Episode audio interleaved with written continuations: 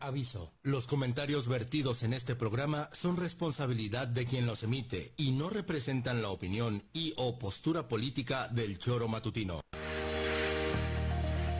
Quédate con nosotros que ya comienza el choro matutino.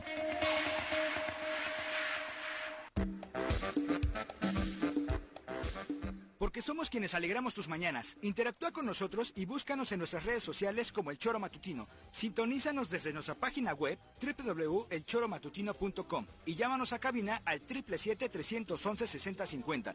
De lunes a viernes, de 7 a 9 de la mañana, por Radio Desafío y también por Irradia FM 103.7. Somos la mejor revista informativa del país. Somos... ¿Qué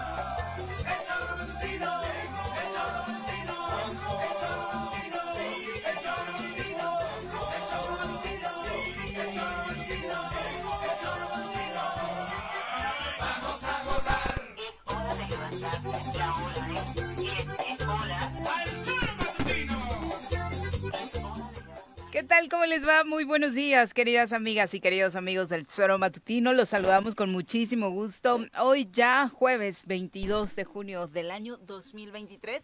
Muchísimas gracias por estar con nosotros a través de las diferentes vías de transmisión que tiene este programa. A través de internet en tesoromatutino.com, radiodesafío.mx. También estamos en las redes sociales, en Facebook, en YouTube. Solamente pongan el buscador de esta red social, el Tesoro Matutino, si es que todavía no nos sigue y ahí va a encontrar la transmisión y por supuesto lo invitamos a darle me gusta al perfil de este programa. Un abrazo fuerte a quienes nos sintonizan en la frecuencia modulada a través de la 103.7 de su FM. Gracias de verdad por acompañarnos en cualquier punto del estado de Morelos, de México o del mundo, eh, desde donde se estén conectando para seguir estas dos horas de transmisión en la que por supuesto estaremos hablando de temas eh, que creemos importantes para nuestra entidad para el país y por supuesto esto que está causando revuelo alrededor del mundo y que ha generado pues una serie de análisis importantes acerca de eh, pues lo la calidad eh, de las personas eh, y me refiero a, a, la calidad en torno a la búsqueda de las personas al ánimo de salvar una vida sobre lo que está sucediendo con el intento de rescate de este pues su eh, submarino eh, que está perdido, que desafortunadamente a la hora de realizar una estrategia de eh, sumersión para ir a conocer el Titanic, pues eh, cuatro millonarios estuvieron poniendo de alguna u otra forma en riesgo su vida y hoy la consecuencia es que el mundo entero esté volcado en su rescate. Obviamente son vidas importantes. La paradoja es que esto sucede a diario en diferentes puntos del planeta con migrantes, con personas que ponen en riesgo su vida para buscar un mejor futuro. Yo veo bajo esta condicionante el mundo pues prácticamente no mueve un solo dedo para tratar de dignificar o rescatar estas vidas, ¿no? Insisto, eh, es solamente un punto de análisis sin querer decir que estas vidas que hoy eh, se encuentran en riesgo y que desafortunadamente a estas alturas del partido, según se sabe, ya pudieran haber perdido eh, el oxígeno con el que este aparato contaba, pues eh, pudieran tener un final, un final trágico. Eh, y iniciamos con esto porque el otro tema en Morelos ya se lo sabe, ¿no? Son declaraciones del gobernador que ya estaremos analizando que de pronto hasta flojerita dan, eh, enojo por supuesto, y bueno, ya, ya las escuchará usted en un rato llena de contradicciones. Pepe, ¿cómo te va? Muy buenos días. Hola Viri, ¿qué tal? Muy buenos días, buenos días al auditorio. Desde luego, como lo dices, el tema de este submarino, pues ha sido un tema que nos ha llamado la atención desde el inicio de semana. Eh, han estado con bastantes grupos de búsqueda, escuchaban sonidos que no eh, sabían identificar perfectamente de qué era. Es una cápsula muy pequeña, eh, caben solamente cinco personas y es por ello de la complejidad de la búsqueda. La reflexión social eh, yo creo que empezó desde el día de ayer, antier, no en donde justamente lo que tú expones, ¿no? E, esta paradoja en donde evidentemente pues sabemos de mucha gente que eh, pues sale de sus países en, en eh, que están en una situación económica compleja, en donde mucha gente desafortunadamente ha fallecido en distintos mares del mundo, ¿no? Cuba puede ser uno de este ellos, mismo, África, en, en, esa este misma mismo, zona, ¿no? ¿no? Tratando de llegar a Estados Unidos, porque es la zona donde se registra esta desaparición. Sí, exactamente. Y entonces de esos, pues poco hablamos en los medios de comunicación, porque además Nada. poco nos enteramos, nada, nos más bien como perfectamente tú lo comentas.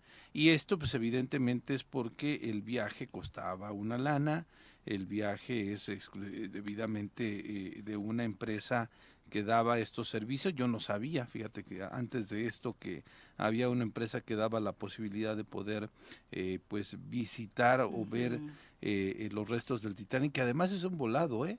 Decían que eh, no es una garantía el que tomes este este viaje. Este en particular por el tipo de material Ajá. que por el que estaba hecha la cápsula Sí. tenía mayores riesgos, ¿no? Sí, Los sí, otros intentos que ya se habían hecho, incluido este viaje que se ha vuelto viral de eh, este youtuber Alan Estrada, Alan por el mundo, que es como se conoce en redes sociales, eh, pues había sido con una empresa que eh, tiene un diseño muchísimo más ergonómico y de calidad, por así Sí. decirlo, y que ya había realizado otras inmersiones exitosas. ¿no? Exactamente. ¿no? Pero este era un volado, era, era pues vámonos y a ver si lo vemos, si no lo vemos pues ni modo. Y eh, pues sí, en los cálculos era las 7 de la mañana me parece, cuando ya no iban a tener oxígeno según lo, lo documentado y lo calculado por la propia empresa y los cuerpos de rescate. Y pues veremos qué fin se tiene, qué tanto van a continuar la búsqueda eh, y todos los recursos que se han eh, pues este montado no a través de la búsqueda de estos cinco personas que pues evidentemente tienen mucha lana no en e- ese que es el el panorama eh, pues este, la, la nota mundial no hasta este momento 5 millones de pesos el viajecito por persona, Nada ¿no? más. La inmersión que eh, tendría que haber durado seis horas máximo, eh, al parecer dos horas de bajada, un poco 12, de, 12 tenían calculadas en la exploración y otras dos en las que Para se daba el regreso, ¿no? Mm, La isla está- bien pequeño Súper, súper bueno. Ya obviamente hay mucho humor negro, particularmente con los memes en México. Entonces Sí. parte de la, eh, pues la otra cara de la moneda, pues también es esa, ¿no? Los memes, la broma, mucha aparición de Leonardo DiCaprio. Eh, dándoles los buenos días y demás, pero insisto, es parte, es parte del humor negro que se genera a través de pues Sí, noticias como esta, que insisto, o sea, en medio de lo que vive el mundo, pues también es muy obvio, de pronto dicen, ay, es que la gente está resentida y odia a los millonarios. Pues yo creo que, no sé si sea odio, pero también es eh, esta parte de ver cómo eso, ¿no? Se trata con una disparidad muy fuerte una vida de otra, dependiendo cuánto tengas en el banco. Eh, pero bueno, vamos a recibir con muchísimo gusto. Oye, os- ah, sí está. Ah, creí que apenas nos íbamos a enlazar con él a través de la línea telefónica al señor Juan José Arrece, que hoy estaba por ahí, eh, estará por ahí un poquito ausente, afortunadamente para nosotros. Juanjo, ¿cómo te va? Muy buenos días. ¿Qué pasó, señorita Arias? Buenos días. cómo, ¿Cómo está están? cómo está el clima por allá en tu cabañita sí Fresquito, sí. a gusto Me ha gusto. Ando un poquito malito del estómago, pero bien. que la fregada Ay, Sí. Qué bueno que no andabas en la cápsula del Titanic, porque te hubieran No. bajado inmediatamente. Fíjate que porque no hay baño, obviamente. es- no, ojalá. ese tema, ese, ese tema es como van comentando, ¿no? Miles y miles de muertos al día Mm. intentando buscar la costa para cambiar su vida y nadie se da, o poca gente se preocupa por ellos, es más, los reciben casi casi como, como esclavos. Y ahora pues cinco personas que tienen mucho dinero preocupan al mundo, ¿no? Digo, no es que me, no es que me, no, como decía, no es que... No, no es una noticia que alegre, por supuesto. No, no, yo no estoy contento, me hubiese gustado que los hayan salvado. Claro. Pero vamos, creo que hay millones de, de seres humanos, todos estos que vienen de África para Europa y que mueren en el camino, niños, niñas, en fin. Y de eso la humanidad casi no se preocupa, y menos los poderosos. Y ahora, pues bueno, es impactante la noticia de, que unos excéntricos, uno, digo, unos eh, millonarios quieran divertirse eh, yendo a visitar al Titanic, cabrón. Y bueno, les falló la capsulita. Ni modo. Mejor sería que nos preocupemos por eh, toda esa gente que no tiene para comer y tiene que arriesgar sus vidas cruzando el Atlántico, los mares, para llegar a, a Europa, en el caso de allá, ¿no? No, no, no, no tanto como esto. Pero en fin, más nos interesa el tema de Morelos. Sí, sí, y solo para redondear, ¿no? La semana pasada hubo más de 80 muertos eh, tratando, pues, alrededor de, de Grecia, eh, precisamente tratando de lograr un mejor futuro. Se habla de que es uno de los peores naufragios en la zona del Mediterráneo y las portadas de los periódicos no hablaron de ello, ¿no? No, eso te digo, pues exactamente a eso me refería. Correcto. Bueno, vamos a saludar, si te parece, a quien nos acompaña hoy en comentarios. Un hombre de izquierda, amante de la música y el fútbol. Llega desde la tierra temisquense el secretario del Ayuntamiento de Temisco, Carlos Caltenco. Bienvenido. Carlos, bienvenido. ¿Cómo te va? Muy buenos días. Buenos días, Viri. Buenos días, Pepe, Juanjo. Y buenos días a todo el auditorio. Eh, pues toda la razón tienen porque, por ejemplo, de, de África hacia España todos los días mueren migrantes intentando cruzar el mar. Este, mm, toda la gente, desgraciadamente, tanto de América Latina como de México, que intentan cruzar por el desierto de Arizona. No, no, escu- no hay música. No hay música. No hay música, Podemos revisar. Ah, Ahí no, ah, había ya te pequeño quitaron el fondo. Ya te quitaron Ah. el fondo. Entonces. ¿Ya escuchas a Carlitos? Ahorita sí, pero con la música no. Dile buenos días. buenos días, Juan, Juanjo. Buongiorno, Carlitos, ¿cómo estás? Bien, les estaba comentando lo que con lo que entramos al programa y eh, el tema es que todos los días mueren migrantes, por ejemplo, en el desierto de Arizona. Todos los Bien. días este eh, mueren mueren personas en todo el mundo y la noticia es eh, lo eh, que una- un conjunto de personas, como bien lo señalas, excéntricos por gastarse su dinero de esa manera, este, y esa es la nota mundial. Eh, creo yo que el mundo está de cabeza. Esto ya lo, lo señalaba en su momento un gran escritor uruguayo, eh, este, eh, ¿Benedetti? no, no, no, no, no, no, este. Eduardo Galeano, Ah. Eduardo Galeano, que Saramago es desgraciadamente pues mostraba crudamente cómo el mundo eh, estaban invertidos nuestros valores como humanidad, ¿no? Total, total y absolutamente. Pero bueno, ya, ya es oficial, se da eh, ahora por concluida eh, esta búsqueda llamada de rescate. Ahora lo que se tratarán de encontrar son los restos de estas cinco personas eh, porque se ha agotado completamente el suministro de oxígeno, según informan las autoridades. Esto sucedió hace una hora, a las seis de la mañana hora de México es cuando sucede esto de, del oxígeno, ¿no? Para los que estaban por ahí siguiendo la noticia, que también eh, pues obviamente se prestó a, a- a mucho interés por, por tratarse de la historia del Titanic, que sabemos que el mundo entero movió en su momento y que hoy, bueno, con esto vuelve a cobrar relevancia. Aterrizando en Morelos, que Morelos también parece un Titanic, ¿eh? Eh, en Morelos también nos estamos hundiendo, pero de pronto, tal y como se veía en la película, los responsables de llevar a bien, a, a buen puerto este, pues este viaje siguen aventando excusas, poniendo pretextos. Y hablamos del gobernador del estado de Morelos, que no sé si eh, por ahí, Juanco, tuviste oportunidad de escuchar las declaraciones, si no, ahora lo hacemos, en torno ¿Por a, a seguir mal aventando. del estómago, cabrón? Te dio caray. diarrea no, que, no que escucharlo. ya te vale gorro. No, pero... Sí, ni cabrón, es tu gober, voy- ¿no? Voy a salir... No, no es mi gober. Pero tanta estupidez junta, pues como que te, re- te, te revuelve el estómago, la verdad, cabrón. Yo pensé que ya no me iba a extrañar de nada, pero cada vez que abre la boca el ese tipejo, cabrón, está, está difícil. Tomas genoprazol. cada que lo escuchas? Joder, pero como metrazol y me tengo que poner un corcho en el trasero, cabrón. Porque... ¿Tanto así? Sí. Bueno, Me parece increíble que ayer mismo también le preguntan sobre la selección y Ah, eh, dice que eh, pues se tendrían, ah, un poco antes dijo que se tenían que hacer cambios urgentes porque no daban resultados. Ajá. ¿Y, y por qué no hacer la misma filosofía con relación a su gobierno? ¿Por qué no esa eh, eh, evaluación que tiene con relación a lo que sucede en la selección nacional no la hace con su gobierno? Me parece increíble, ¿no? escuchamos a- aguas para los que les sucede lo mismo de Juanjo, si les genera diarrea, dolor de estómago, bájenle un poquito el volumen, si no, escuchen esto que decía ayer Pero el comple- gobernador. ponle completita, ¿eh? Para ver si ya termino de cagar. No, no sabía que nos estabas escuchando en el baño, pero bueno, que se, te sea de provecho escuchar esto. El que nada debe, nada teme, este, sé de dónde viene, sé que tuvieron una reunión un sábado entre diputados y, me parece que también estuvo ahí el fiscal.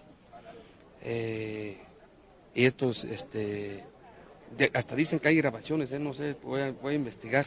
Pues hay, hay gente, gente mala, gente malintencionada, gente que quiere desprestigiar a, a mi gobierno. Sé que también se ha reunido Lucy Mesa con Graco, eh, Víctor Sánchez, el de Jardines México, algunos empresarios, y ya les dije que no me voy a quedar callado. Este, Rabín Granat también, con algunos empresarios, se está metiendo también aquí este Pedro Aces, con Lucy Mesa. Eh, tuvieron Lucy Mesa una reunión con, con Graco Ramírez, me parece que fue en, en el Madrigal. Entonces, pues, es una guerra. Son, son los tres diputados que son de Rabín. Tú sabes que Rabín quiere este, tener la oportunidad de ser gobernador aquí. Pero imagínate, yo te voy a decir una cosa, son cuatro años o cinco años y no se habían aparecido. Ahora, ¿quién se aparece? Lucy Mesa, Rabin Granat, Margarita González Arabia. Ahora resulta que después de tanto tiempo, pues ya aparecen y Braco se está metiendo muy fuerte aquí. Tuve una reunión con, con este con Lucy Mesa y te digo, este también Víctor Sánchez, el de Jardines México. Imagínate, este, pues siguen, quieren seguir teniendo el, poder, siguen, quieren seguir saqueando el Estado. Nada más le digo a la gente que tenga cuidado, que ellos tomen la decisión para el 24. Eh, No, de verdad, o sea, un poquito sin No. palabras ahora volviéndole a escuchar, de pronto un sinsentido, eh, lo que Por eso- dice de principio a fin. Eh, eh, y me llama la atención particularmente esta parte de eh, todos estos personajes que nombró, dice, y ahora vienen a Morelos y ahora empiezan a aparecer. ¿Dónde estaba el gobernador que no los había visto? Porque yo a todos estos que mencionó los he visto en Morelos, para bien o para mal, nos puedan caer bien o nos puedan caer mal, Sí. estos cuatro años, ¿eh? Sí. O sea, hablando, alzando pero- la pero voz. lo- lo O sea, grave- ¿Dónde estaba el gobernador que no se dio cuenta? Lo que llama la atención es que entonces ah, eh, la única política que pueden hacer cualquier persona, sea quien sea, Graco, Rabín, quien sea, Rabín Granat. es, es la Granat. única política que, que le agrade a- al gobernador. Entonces nadie, ningún ciudadano, Ya no nos podemos no reunir, nos Carlos. podemos reunir tú y yo cuando nos Sí. reunimos luego en algún lugar, ya no me puedo reunir con... Porque lo quieren sea, desprestigiar. Sí. Ya no nos podemos reunir porque el, este, pues, entonces ya los ciudadanos no pueden reunirse, no pueden hacer política, no pueden Porque es un ejercer un derecho constitucional por amor de Dios. Yo lo único No, pero- Y menos en el Madrigal. y menos en el Madrid. Que además, a mí- que además ¿A no- ustedes no les preocupa tener un idiota al frente del gobierno? siempre nos ha preocupado, Juan. ¿Ah, sí? Sí. Ah, bueno, bueno, yo digo, yo digo por ustedes. A mí me preocupan ustedes, ¿eh? Porque A mí me A mí me preocupa tu diarrea porque se escuchó por ahí un ruido extraño Sí, mientras... Eh, un eco ahí raro. Sí, sí. Y- Oye, no, a- pero- a, mí me preocupa que tengamos una persona que tenga esta visión al frente del gobierno, que No, pero- este, que no tenga la capacidad de entender que la política es así. Ahora, ¿cuántas Pero, veces ¿qué no hemos visto al, ¿Por al- qué no al- dejas que no tenga capacidad mental, cabrón? Oye, pero aparte, Pero, al final, ¿cuántas o sea, veces no hemos escuchamos, visto al escuchamos diputado- mucho chismecito, pero realmente, ¿qué dijo? O sea, se reunieron el fiscal y los diputados. Y Me, ¿Cuántas parece, veces lo me parece bien, ¿no? Que Sí. los Correcto. poderes tengan comunicación, que no estén distanciados, que no estén en guerra, como de pronto parece que con el vi- Ejecutivo algunos están, que los empresarios se reúnan con Entre el gobernador o los diputados o entre empresarios. De hecho, sería muy bien y me conveniente- parece hasta normal Sería muy de la conveniente vida. que el gobernador El tuviera una agenda así, El único que no se reúne políticos con del Estado. con empresarios, con políticos, con diputados federales, eres tú, Cuauhtémoc Blanco. El único que está aislado de esta realidad de lo que pasa en el estado de Morelos eres tú. No te reúnes absolutamente con nadie, solamente te reúnes con tu gabinete algunas veces, en otras Pero- vas y atiendes tus reuniones como la de ayer, que además recibieron 25 Pero patrullas yo- de la Beneficencia Pública Federal. Real, si no 25 llega la beneficencia. Sí, 25 ambulancias de la Beneficencia Pública? Federal es cuando sale a eventos públicos, pero está completamente alejado de la realidad. ¿Qué le dice a estos personajes de que han estado cuatro años ausente? ¿Cuántas veces ha estado el gobernador Cuauhtémoc Blanco ausente de su responsabilidad en el estado de Morelos? Había incluso un hashtag que se manejaba así, gobernador Cinco años. Donde sé Cinco cuántos viajes al extranjero, cuántos tiempos en donde por 15 días se toma sus días de descanso sin avisarle absolutamente a nadie, y ahora sale que todo mundo queremos hacer una campaña de desprestigio en contra de su gobierno cuando él es el principal y sus allegados, los principales que han afectado la imagen, la credibilidad de su gobierno. Es verdaderamente absurdo e increíble. Ojo, Juanjo, dice, Sí. hay grabaciones. Sí. Voy a investigar. Y si lo dice O sea, es porque a alguien le pasó nos está o, o- o Viri, con todo y eso, o se- ¿no? o están espiando a los actores políticos. De Bueno, Cuauhtémoc ya no sería sé, de extraño. entrada Están, ya no están- se o sea, los reunir. teléfonos están eh, eh, eh, interceptados a través de un tema de espionaje. Manda a gente a que graben esos eventos o este que, que graben, que o pongan tiene un ahí. infiltrado, o tiene un también quiere meter ahí, cizaña ¿no? poniendo en duda a los ¿no? integrantes de esta Pero es gravísimo que diga, hay grabaciones, voy a investigar. Gobernador, no investigue, póngase a gobernar. Investigar No, por grabaciones. No, no, no, Pepe, no me jodas. ¿Cómo quieres que se.? que- No, no, no, no. ¿Cómo quieres? ¿Qué, qué has dicho? Póngase a gobernar. Bueno, No, que haga su trabajo, no, Juanjo, para lo que está. No le des consejos, cabrón. Imagínate ese güey yo, gobernando. yo le exijo que se ponga a trabajar como gobernador, no, no es un consejo, así, le exijo. Y que, que no salga, que no, No, salga a no. polarizar y hacerse otra vez la víctima como se ha hecho la víctima desde Que que fue no. alcalde. Otra Pero vez la ¿cómo? víctima, todos me odian, nadie me quiere, como la rola esta del gusanito. Pero a mí Ese me hubiera discurso. gustado que contara el chisme, o sea, de verdad es como dejó el chisme a medias, ¿ok? Se reunieron y ¿Y de qué hablaron? ¿Y, y qué, qué tiene que ver? ¿Qué de importancia tenía que ayer en estas declaraciones banqueteras le dedicara media hora a ese No, asunto? pero- o sea, no llegó pero- a ningún punto aparte. Pero digo, insisto, lo- como ser humano me preocupa, me- de verdad me preocupa él, cabrón. En serio. Tiene un psiquiatra. Yo, vamos, No no, creo que pueden tenga. llamar al secretario de salud que le tiene- está de psiquiatra. Eso es un problema. Yo por él, con una, pensando en él, cabrón. Ese chico necesita un psiquiatra.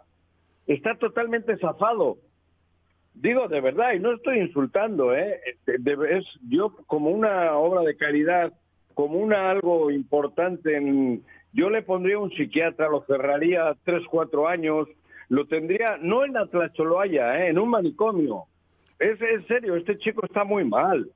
Digo, yo hablaría con la familia, incluso con su hermano Ulises, y le diría, oye, cuida a tu hermano, cabrón, ya, ya necesita. Yo no creo que tenga remedio, pero por lo menos que paren eso, ¿no? El deterioro mental este que lleva. Es, es muy serio lo que estoy diciendo. Pero es que, Juanjo, yo no he escuchado un, un cambio en la actitud de Cuauhtémoc Blanco. Yo insisto, eso- es el mismo discurso, pero ¿cómo que ahora ya nos damos cuenta que necesita psiquiatra? O sea, a mí me parece que es sabido, una yo- yo creo realidad. que- yo creo que- Vive en una realidad alterna. Me Yo creo parece que que no, no, no, no tiene. No es el tema en realidad. Sí, yo claro. creo que yo creo que ¿Cómo no? este, no, no, no, no es el tema. eh, Oye, pues eh, yo entiendo, yo entiendo cabrón. que se pretenda. Yo entiendo, Juanjo, que te pueblo. guste ridiculizar, pero no es el tema. Lo grave, No estoy ridiculizando. Lo grave Es para mí- nacional. lo grave para mí es que no haya nadie que le diga a un gobernador, una persona de estado, que estamos en siglo XXI, en 1900, digo, 2023. Él se anda en, en 1900 plena, algo. En plena etapa de la cuarta transformación, donde la gente tiene la absoluta libertad de reunirse, donde la gente tiene toda la libertad de, de, y el derecho de hacer política. Ese es, eso es lo que a mí me parece grave. Sí, que no que quien le diga que le, que le diga que él como hombre de Estado no puede decirle a la gente si puede o no puede hacer política. Eso no. es lo grave. Estamos en un régimen democrático. ¿Cómo es posible que alguien a estas Pero alturas salga a decir que, bueno, ahora le tenemos que mandar, no sé, una información para reunirnos los actores políticos de Morelos y tener reuniones porque eso puede molestarle al gobernador? Sí, es terrible. Tiene delirio de... Es un derecho garantizado. Él dice, Constitución. el que nada debe, nada teme. Entonces, por ¿por, amor qué le teme a estas reuniones? ¿Por qué Es le asustan estas reuniones? ¿Tiene delirio duda. de persecución a raíz de qué? ¿No? Sí, ¿A qué le claro. tiene miedo de que, o sea, realmente poniéndolo en la mesa, ok, se reunieron Graco y Lucy. Y ¿Y? ¿No? Sí, O claro. sea, Se ¿por qué tendría el gobernador que estar fiscal. preocupado Y- por eso? se reunieron. No, y, y este, además hay que ver si es cierto, que porque Pedro lo de Graco y Lucy no le creo completamente. lo Y conocen. No creo para nada que Lucy se haya reunido con Graco, ni aquí ni en el Madrigal que dice si no las fotos hubieran circulado ya. Aparte Pero se iban a cañón, reunir en un lugar Porque así, le ¿no? traen una marca personal a Lucía también, ¿no?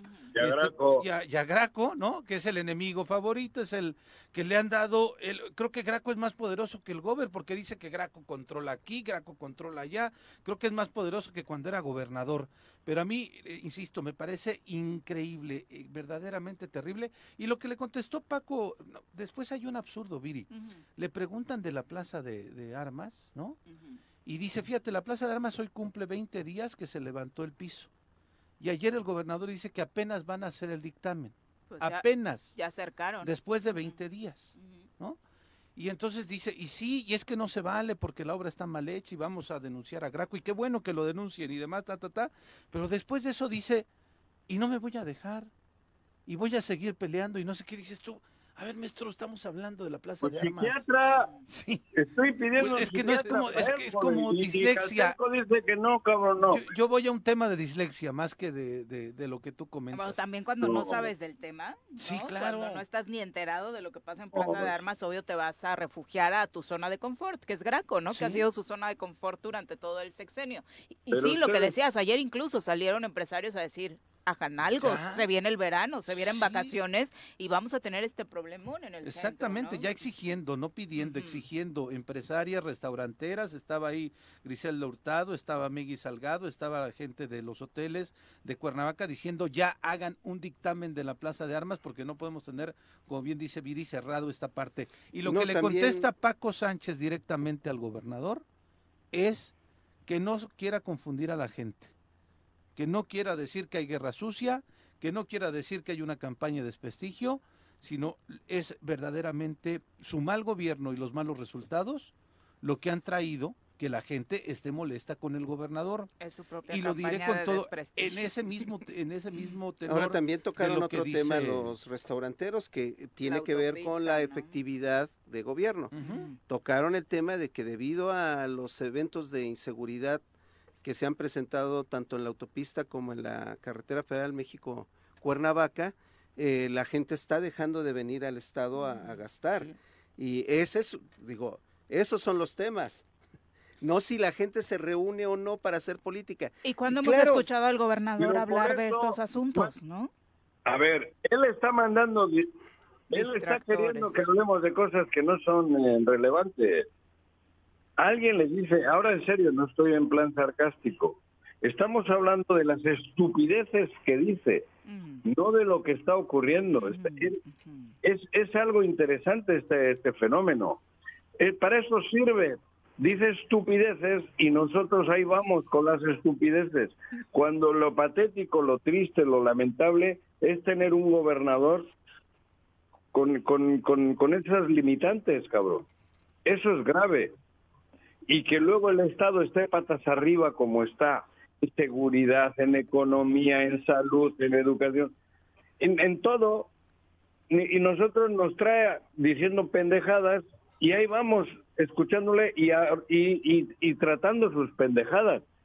No sirve para nada ese señor. Es verdad, no sirve para nada, es un inútil. Entonces no vamos a hablar de sus estupideces, tenemos que intentar darle la vuelta a esta cosa. Fíjate, llevamos media hora hablando de las estupideces que dice. Es, es triste. Medio programa llevamos hablando de las barbaridades, estupideces, pendejadas que dice el que cobra de gobernador.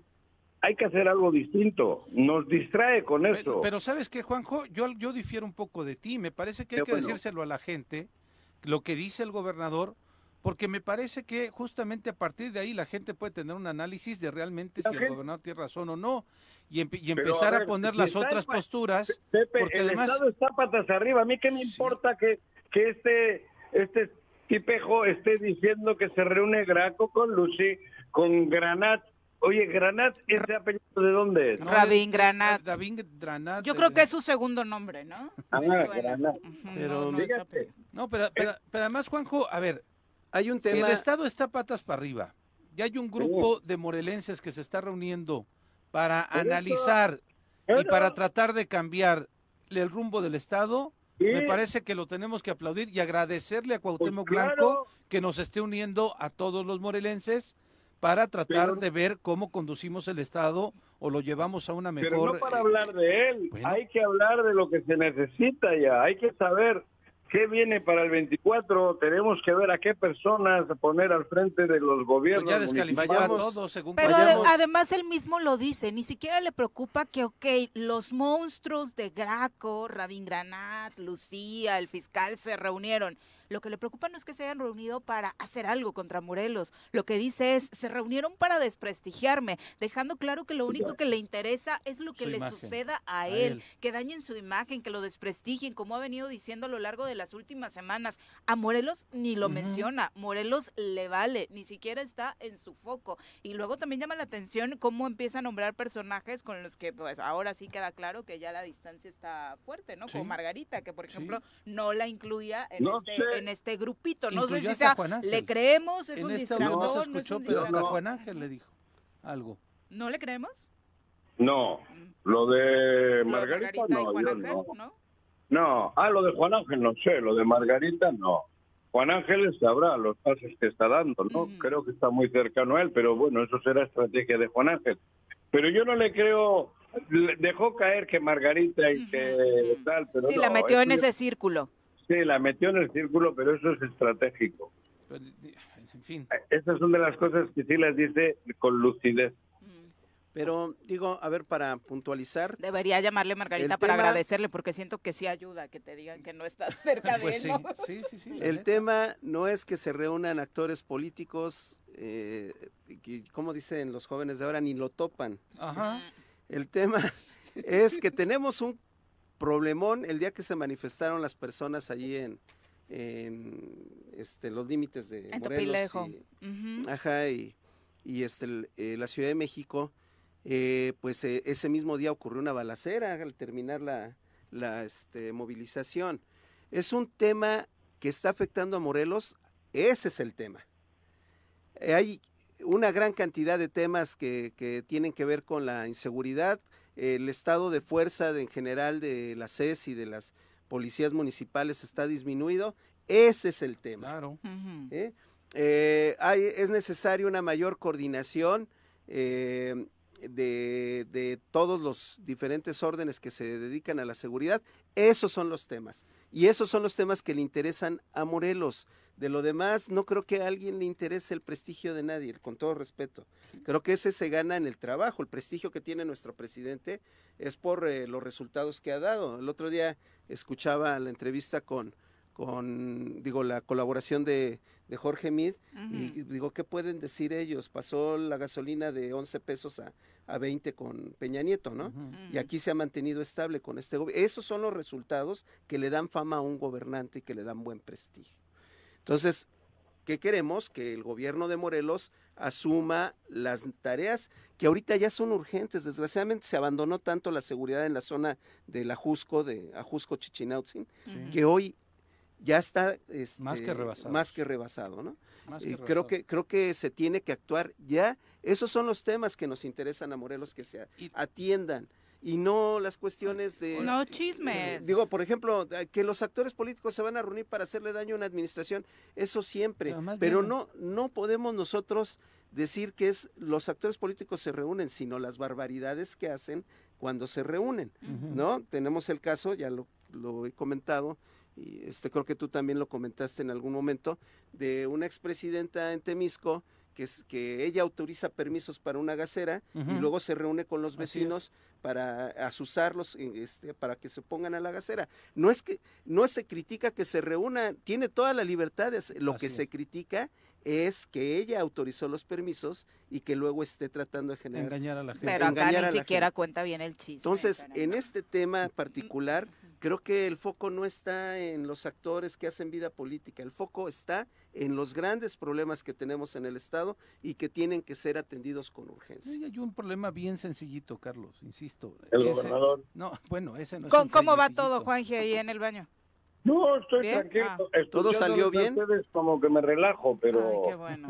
¿Todo salió Sí, bien? Síganle, síganle, Pues que síganle. No, yo lo que decía es que es tan ridículo el tema de la inoperancia de este gobierno, así lo digo, tan ridículo, que han pasado 20 días de que se levantó un pedazo de la Plaza de Armas y el gobernador, después de 20 días, anuncia que van a empezar el dictamen. Después de 20 días. Ni enterado estaba. Y la plaza está cerrada. El domingo que yo pasé por ahí, la gente tenía que dar toda la vuelta porque la plaza está cerrada. Pero 20 días se han tardado en empezar el dictamen. Tal vez ya lo tienen incluso, fíjate, puede ser, ¿eh? Pero al gobernador no le han informado, entonces no sabe o no se nunca ha querido nunca se enterar. entera de nada. como cuando ¿no? el, la terna de Tlalnepanta, Ujú, ¿no vi? De, ujú. de, de Tetela, de Que podemos perdón. enumerar varios Sí. ejemplos. Este que comentas, el más reciente, ¿no? el donde ya habían enviado la terna y el gobernador dijo, no, apenas la voy a valorar y demás. Gobernador ya está en el Congreso. Ya casi tenían Ya alcalde, ahí, ¿no? sí, ya casi tenían Tomando alcalde no protesta, el alcalde Entonces, tomando protesta. Quiero pensar tal vez, tal vez que la Secretaría de Obras ya tiene el dictamen, pero el gobernador no sabe. Ese El es el nivel de, de- de- de ineficiencia en temas tan... eh, este de la plaza es muy ridículo, pero el de Tlanepanta de gobernabilidad tan increíble. Mira, nuestros Ese- radioescuchas ese también. gobernador- Ujú, Ese, go- ese gobernador que nos está entreteniendo con las estupideces que dice, es el gobernador que salió en una foto con, con tres narcos de primer, de, de, de, de máxima peligrosidad. Es el gobernador que está metido en 450 mil pedos. Es el gobernador que tiene hecho mierda al Estado. Es el gobernador que no ha servido para nada. Y, no, y, y, y, y, y lo tenemos ahí. Esa es la cruda realidad. Tenemos el Estado podrido y tenemos un sinvergüenza al frente del gobierno. Y nosotros cotorreando. Eso es lo triste, es patético. Hay un, un narco que se refiere a él diciendo que los vínculos son obvios entre él y ellos. Y el Estado patas arriba, no hay forma de enderezar este, este, esta situación. Pues mientras él esté al frente no va a haber forma, Juanjo. Claro, por eso digo, Por eso está... nos, nos entretiene tirándonos caramel, dul- dulcecitos. Pues nos entretiene, es la- pero es que porque tiene toda la legitimidad de ser gobernador, Juan José. ¿eh? Nos entretiene porque tiene toda la legitimidad de ser Ah, gobernador. sí, con vínculos con el narco. Lo reciben en Palacio. Nacional. Ayer estuvo en Palacio Nacional. Bueno, La semana pasada estuvo en Palacio Nacional. lo de gobernador. Pues por eso. gobernador. Sí, por eso. Y nuestra eso, labor tiene pero- que ser señalar eso. Es el gobernador que tiene claros vínculos con el narco. Es el gobernador que sale a declarar una Ajá. campaña en desprestigio en contra de él. Y ahora todo, todo mundo complotea en contra del gobernador. Es el Pues, gobernador que ¿Y se la pasa. de- y los dos millones de morelenses, ¿dónde estamos? Bueno, escuchando ahorita es- y van a tomar una decisión en, la- en el momento en que la tomen. Por lo ¿Por qué pronto, el juicio político ya? ya? va avanzando. Si Ayer- tienen 40.500... a- ayer, ya- ayer ya lo dijo el Motivos. presidente del Congreso. Ya se, ya se dio vista al Pleno. Del Ajá. Pleno se va a la Junta Política y de la Junta Política tienen que enviarlo al, este, a la Comisión de Gobernación y Gran Jurado. Ese es el paso que está. Ya lo hicieron, Juanjo. Pero que le hagan el juicio político y hay que se Pero vaya, tiene que ser por tiempos, no puede ser así rapidísimo. A que no lo reciben en Palacio Nacional en el momento Ah, que no, pues claro. los morelenses le mandemos a la, a la fregada. Bueno, ¿A que pe- no? pero el juicio político claro. tiene plazos y lo están cumpliendo en el Congreso del Estado. Y obviamente. Andrés Manuel debe estar enterado de este tema, ni modo que no se interese No, Juan si José exactamente de lo que pasa en el país. Ustedes, ustedes le siguen tratando de gobernador porque En, Palacio gobernador. Nacional lo siguen tratando de gobernador. Claro, y tú, Yo también, claro, ¿Y porque en la Constitución ahí está. Por Porque, eso, pero a ver, también hay Juanjo, herramientas para quitarlo. Juanjo, nosotros, bueno, van. no Es sé, no sé tú, pero yo, la vida ha habido una cosa así. Juanjo, Eh. yo, yo trato de observar la ley y es nuestro gobernador. Pues la ley. Yo, por eso la recomendación, No te quejes. la recomendación es, yo, ah, caray, ¿por qué no? Porque también es un derecho constitucional quejarse. Claro. ¿no? La recomendación es de nada, o sea, no podemos nosotros, las personas que somos servidores públicos, prohibirle a la gente hacer política. Eso es un absurdo. No, Y más no, en este régimen de la cuarta transformación. Dos, hay que atender los temas urgentes de gobierno que se tienen en, en Morelos. La seguridad en, en el corredor Ajusco-Chichinautzin, la seguridad en todo el estado, eh, fortaleciendo el estado de fuerza. Ese es el foco de la atención, no si se están reuniendo fulanitos y sutanitos. Sí, claro, si no es el Big Pero Brother, ahora la casa de los famosos, ¿no? O sea, pues es que ayer las declaraciones del gobernador parecía eso, que estábamos viendo una edición de la casa de los famosos cuando él nomina a quienes quiere Si que se salgan quiere de buen la prestigio, si- habitación, pero bueno, vamos a, a escuchar si les parece lo que decía precisamente el presidente de la mesa directiva del Congreso, Francisco Sánchez, acerca de todo este tema que estamos hablando. Es exigirle al Poder Ejecutivo que entregue resultados a Morelos. Eh, la campaña negra de un servidor público se genera a partir de las acciones que se van realizando a lo largo del encargo que el pueblo nos designa. Y hoy Morelos lamentablemente está sumido en muchas, muchas eh, situaciones que, al ciudadano, por supuesto, eh, lo tienen muy mal parado de cara a, a la vida, a la calidad de vida que debería tener un morelense, como es la inseguridad, como es la falta de infraestructura eh, urbana en, nuestro estado, servicios de salud deficientes, muchos temas, temas este, el, campo está en total abandono y bueno, ¿qué más te puedo decir? Eh, yo creo que eso es, por mi parte no me interesa tener un, un tema en lo personal con el gobernador, pero sí, eh, sí una exigencia, por supuesto, porque los ciudadanos así, se, así la comentan, así la exigen, así debe ser en este, en este sistema que tenemos de representación. ¿El mismo se hace campaña negra no da resultados? Desde luego. ¿O es de molestia fácil. social? Así es. Pues no, yo no sé si sean patadas de más bien este, es tener una piel muy sensible ante, ante tanta situación que desgraciadamente está padeciendo el ciudadano y, y acusar a alguien de, ante la falta de resultados este, eh, de campaña negra, pues es, es la salida más, más fácil que puede haber.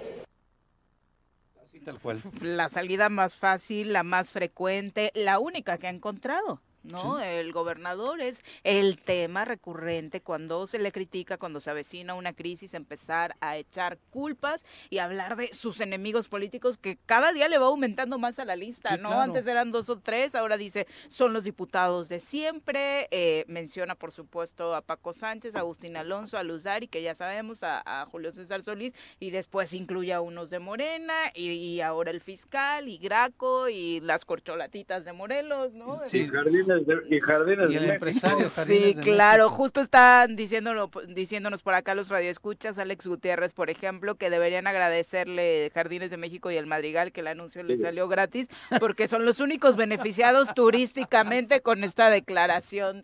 Te No sé si lo hizo con el Ahora- ánimo de Ahora promoción la gente va a ir a turística. esos lugares a ver si sí están reunidos. Sí. Pero bueno, así las ocurrencias de el señor Cuauhtémoc Blanco. Y de pronto hay una, y lo digo con todo respeto para quien haya hecho la pregunta. De pronto le preguntan al gobernador, oiga, y los diputados, dice, pues los diputados de Rabín Granat, ¿no? Son los que están ahí, Paola, ta, ta, ta, Macrina, va. y le dicen, Alejandro. ah, Alejandro, y le pregunta a una reportera, ¿y ya le dijo al presidente? Ya llevó la queja. ¡Qué barbaridad! O sea, desde el periodismo fomentando el presidencialismo, desde el periodismo tratando de querer este decir, oiga, pues ya los alineó, oiga, ya el presidente Andrés. Manuel ya le dijo que, que los ponga así atrás de usted ordenaditos. Eso ni en las peores democracias, ¿no? Ni en los momentos de crisis lo permitíamos o, o lo pensaríamos preguntar desde el periodismo. Luego, por, luego porque ¿no? se le ocurre andar Como dando quejas, ¿no? plop. Sí, o sea, es increíble. Y, y fue, ¿eh, Carlos, fue el gobernador con una comitiva a Palacio Nacional a decir y acusar que era Rabín el Granat. que estaba tras Granat, atrás del juicio político. Pero no le hacen caso Ah, porque no, claro. El apellido es otro, son Ah, dos sí. Buscaron en la lista, ¿no? De, Sí, dónde, claro. de Funcionarios dónde- de qué partido es este, Ajá. Radin Granat. Pero ya, Granat. ya fue. Por eso la pregunta iba encaminadita, ¿eh? Mm. Pero qué barbaridad, en fin. Desde los muchos análisis que pueden surgir, que de verdad, eh, hablando en un tono serio, es eh, realmente grave, ¿no? Es, es exhibir a través de este audio que escuchábamos del Es una gobernador. caricatura. Exacto, lo mal que Es- está el estado de Morelos en Y, todos y los otro dato. ¿eh? Este, nosotros que estamos cerca del trabajo coordinado con la CES, este, la gente del gobierno del estado, me refiero a los mandos, a, a la gente que está actuando todos los días, que se la rompe todos los días en las calles, carajo, denles, denles fuerza, denles equipamiento, denles patrullas, denles más elementos. De eso se debería estar Ese- hablando. Ese es el tema. Sí.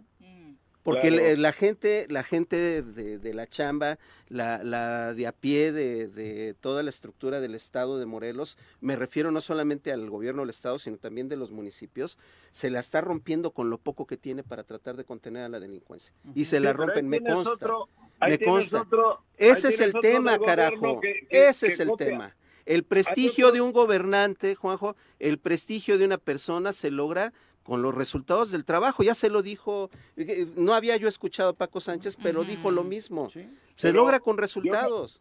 Pero yo me refiero a que, a que está al- frente de la seguridad, que es el vicealmirante Guarneros, es copia, una réplica de su jefe, que es este que acaban de hablar ustedes, del gobernador de ustedes.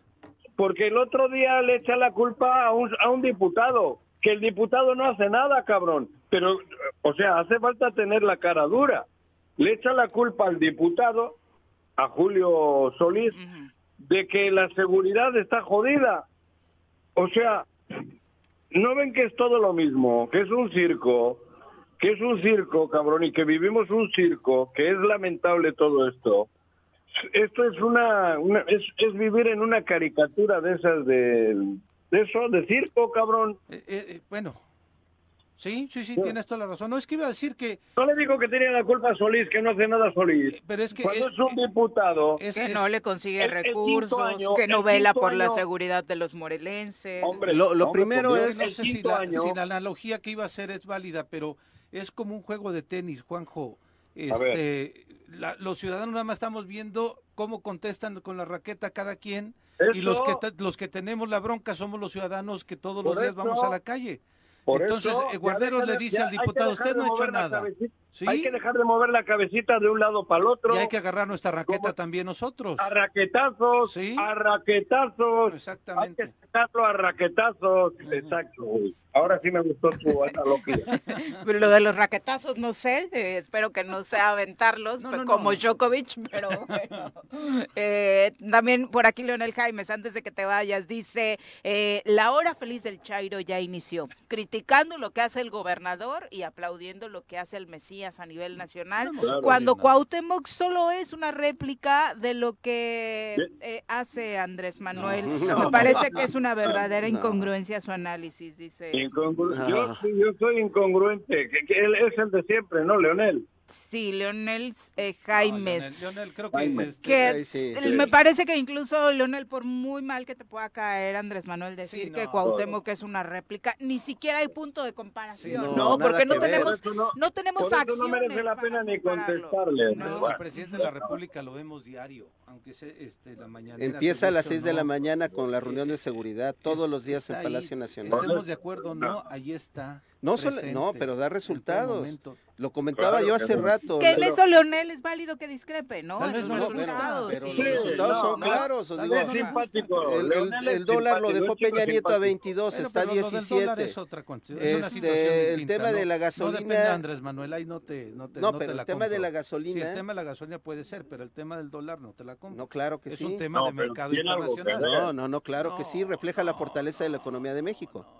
Sí, no, pues, No, con no, toda no, claridad. por favor, no. Ahora, Ah, ¿no? no, nada más estamos tocando dos aspectos desde el punto de vista económico, porque tema de la Pepe dice que no la compra. No, lo que el sí puede comprar dólar son no. las casi 900 obras que va a concluir la SEDATU en este sexenio, obras que son para el mejorar los entornos urbanos y para, eh, lo- obras- sobre todo en la recuperación de Que espacios públicos. obras que ha inaugurado Más de aquí en 2000 Morelos son esas, son más de federales. 2000 kilómetros de caminos rurales hechos en, en la administración del presidente Andrés Manuel. No hay punto de comparación. Sí, no, con Cuauhtémoc no compara nada. No Pero hay Leonel absolutamente ningún punto de comparación. No, estoy de acuerdo. No.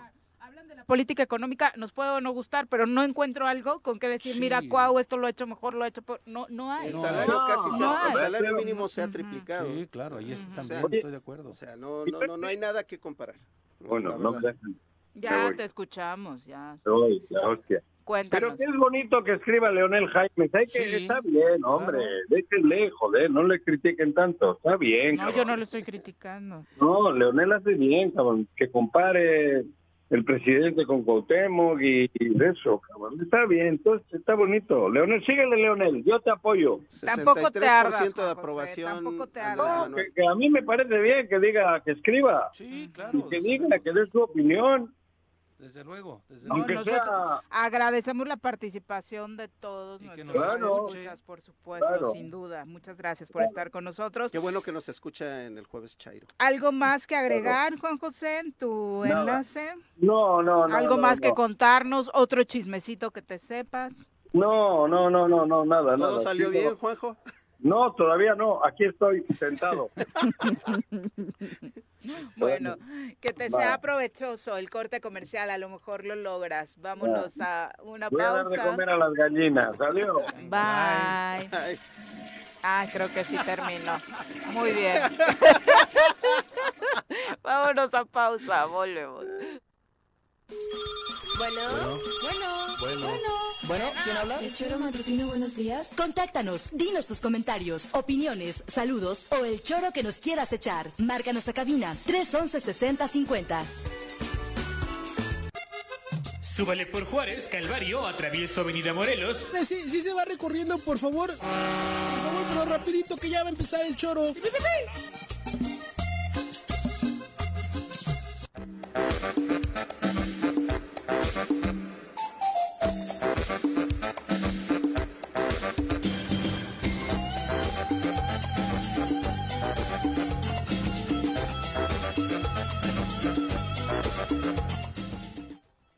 Gracias por continuar con nosotros. Son las 7.56 de la mañana. Un abrazo a- al profe Arnaldo Pozas, a Chacho Matar, a Vicky Jarquín, que es sobre el tema de la migración. Dice, bueno, es histórico este tema de la gente que desde hace siglos sale, eh, emigra a otras tierras para poder superarse, y no nos, pero después nuestros pueblos nos reclaman. Bueno, sobre la migración, por supuesto que es eh, un tema muy amplio del cual platicar, Vicky, justo ahora con esta eh, situación que se está viviendo Crisis en los mares del mundo. Hemos Ujú. hablado cómo particularmente a raíz de la pandemia se han venido incrementando los números eh, de migrantes en el mundo y cada vez en peores condiciones. Hay un, hay un este, ideólogo del mercado financiero internacional, Ujú.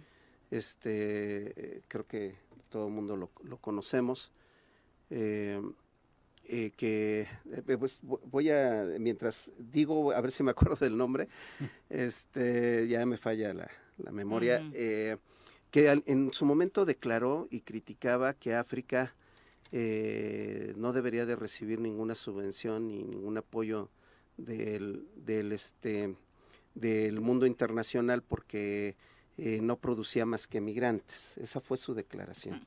Y se le olvida toda la cantidad de oro, de diamantes, Todos los recursos de- de naturales, todos los Dios. recursos que extra- han extraído. ¿Por qué las por potencias de- mundiales siguen ahí, no?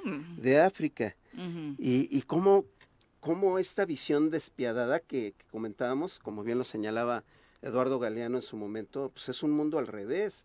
¿Cómo nos puede importar más, cómo puede ser más noticia el hecho de, de un cinco, tres, perdón, millonarios con los dos de la tripulación estén perdidos en una cápsula por deseo propio, porque se gastaron además una cantidad impresionante de dinero para ir a ver los restos de un navío, este, y, y que eso tenga más importancia que, que toda esta injusticia estructural, Social. sistémica, Humana. cotidiana. Sí, claro. Sin duda. Lalo Castillo de Cuautla, un abrazo, gracias por acompañarnos. Saludos. Eh, también a nuestro querido George Hernández que nos dice, ya no van a transmitir en YouTube. Ya te compartimos el link, eh, George, para que por ahí nos sigas, tú al igual que otras personas que están recurriendo o conectadas a través de Facebook, pero que prefieren YouTube. Ya está ahí en la transmisión de Facebook el link para que nos puedan seguir y ver a través de esta red social que de pronto a algunos les eh, resulta más amigable hasta ahora. Genaro Sánchez también un abrazo y, y vámonos a entrevista. Ya nos acompaña a través de la línea telefónica eh, Rodrigo López Laguardia, presidente de la Cámara Nacional de Comercio, Servicios y Turismo, a quien saludamos con muchísimo gusto. Eh, Rodrigo, muy buenos días.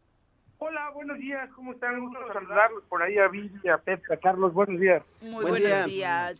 Oye, eh, conocer este posicionamiento que ayer en voz de varios representantes de cámaras empresariales en la entidad se hizo para eh, hacer precisamente que las cosas funcionen mejor en Morelos, particularmente cuando esta puerta que es tan importante económicamente como es el verano eh, para Morelos, pues pueda dejar redituar en buenos dividendos para los morelenses.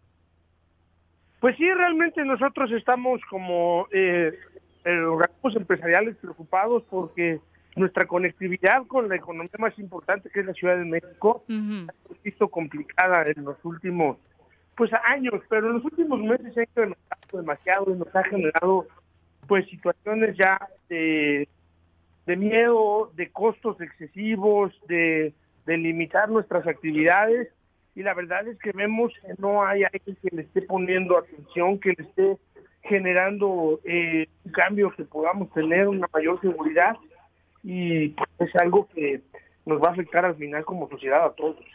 Rodrigo, yo comentaba, por ejemplo, en el tema de seguridad que tú eh, mencionas en este momento, este exhorto que de pronto hacen desde la Cámara, desde el Congreso del Estado, perdón, para... Pues, en 30 días el gobernador le dieron un ultimátum al vicealmirante Guarneros para poder brindar seguridad. Y la respuesta de la autoridad, específicamente el vicealmirante Guarneros, es otra queja eh, o un señalamiento al diputado diciendo que no ha trabajado nada, pero a nosotros no nos respondieron nada, no nos han dicho nada si van a cambiar la estrategia, cómo nos podemos involucrar para tener mejor seguridad y solamente nos estamos viendo como en un espectáculo en donde se avientan la pelotita de un lado para otro. La- lamentable que en el tema de seguridad y en muchos otros temas no podamos avanzar y estemos atorados como sociedad, pero sobre todo atorados en nuestra vida económica por, por este tipo de diferencias y de situaciones, ¿no? Hoy tenemos el caso, pues, de que nos preocupa mucho, que es la seguridad entre las carreteras, que es eh, la imposibilidad de circular con tranquilidad, con, eh, con garantías, en, en unas carreteras que son una anarquía por donde quiera que la veamos, ¿no? Eh, desde el tema de seguridad que, bueno, se ha afectado a todos, no solamente al comercio, sino al, turismo, a las familias, a todo este tema. Y este el tema de de las motocicletas que nadie nadie puede ponerle un, un eh, freno a este riesgo que hay en donde tú te subes con tu familia al coche para atravesar la Ciudad de México y estás en el riesgo total de que alguien se te pueda estampar, estrellar, porque viola todos los reglamentos que existen sin importarle eh, la vida de los demás y no hay una autoridad que lo pueda hacer. Como el tema de que no podemos tener un vehículo en orden, con placas, con documentos, porque existe un pleito entre el Ejecutivo y el Legislativo, entre presupuestos y los que volvemos a pagar platos rotos, somos la sociedad nuevamente. ¿no? Rodrigo, este, nosotros acudimos la semana pas- antepasada a un llamado de Canirac, en donde fueron varias cámaras también a un eh, lugar, a la Jicotera, en el, en el municipio de Huichila, casi por Tres Marías. Y justamente hacían el llamado a cerrar filas entre ciudadanos, a poder apoyarnos entre nosotros, a poder ir avanzando. Es difícil eh, hacer estos esfuerzos desde las cámaras, desde la ciudadanía solamente, y no tener el acompañamiento de la autoridad. Pero a eso hay que apostarle, a la solidaridad entre nosotros. Pues mira, es el único camino que tenemos, es el único, la, única situación que nos queda que como ciudadanía busquemos y exijamos nuestros derechos. Yo creo que ya en el tema de poder hacer ruedas de prensa, enfrentamientos, exhortos, tenemos que pasar a otro nivel. Yo creo que aquí tendríamos que buscar legalmente qué autoridad está haciendo misa en el en su función, eh, eh, que jugaron cumplir, de hacer cumplir en algún momento y hoy en día pues no hay, vemos increíble cómo la federación dice que es responsabilidad del Estado, le echa la culpa al municipio, el municipio dice que es una vía federal y, y, en esas eh, eh, rebatingas nadie da solución. Entonces, yo creo que hay una omisión importante de alguien que, que debería de estar trabajando y que hay que ya buscar los caminos legales para, para que pueda haber ahí ya una sanción. ¿Cuál es la petición formal que se hace desde el sector empresarial para que también la ciudadanía quede claro y también podamos unirnos a ese llamado? Bueno, primero que eh, como ciudadanía podamos tener nuestros derechos como la libre circulación, como la seguridad, como la prevención que hoy no tenemos. Eh, eh, la autoridad que eh, está acá con ello nos, nos la pueda dar, que deje de haber diferencias eh, políticas entre los órganos del gobierno que nos ha afectado hoy para muchos temas, los que ahorita tenemos a pues es justamente la seguridad, pero también el tema hoy que nos preocupa de movilidad de transportes, en donde no hay eh, eh, cómo puedas tener un vehículo legal en Morelos, porque no existen papeles, porque no hay placas, porque no hay documentos, cuando ya hubo un presupuesto, ya se entregó, ya se ejerció, cuando las placas las pagamos nosotros, vamos a, a, a un módulo, nos dan una cantidad, pagamos esas placas y resulta pues que no hay dinero para poder nos las dar, ¿no? Es increíble eso. Entonces, eh, nosotros creemos que, que pues ya debe de haber una responsabilidad de hacer su trabajo. ¿Cuál es el llamado? Que todos podamos levantar eh, la voz, que todos podamos exigir lo que como ciudadanía este, tenemos que tener y es nuestro derecho y, pedirle a, los gobernantes que eh, pues en algún momento dijeron trabajar por Morelos que lo. Humberto, mencionabas hay que buscar caminos legales ya más allá de las ruedas de prensa. Este camino legal que un grupo de abogados ha estado buscando a través del Congreso del Juicio Político al gobernador puede ser uno de estos este, ejercicios. ¿Hablas de otros más o apoyarías este mismo?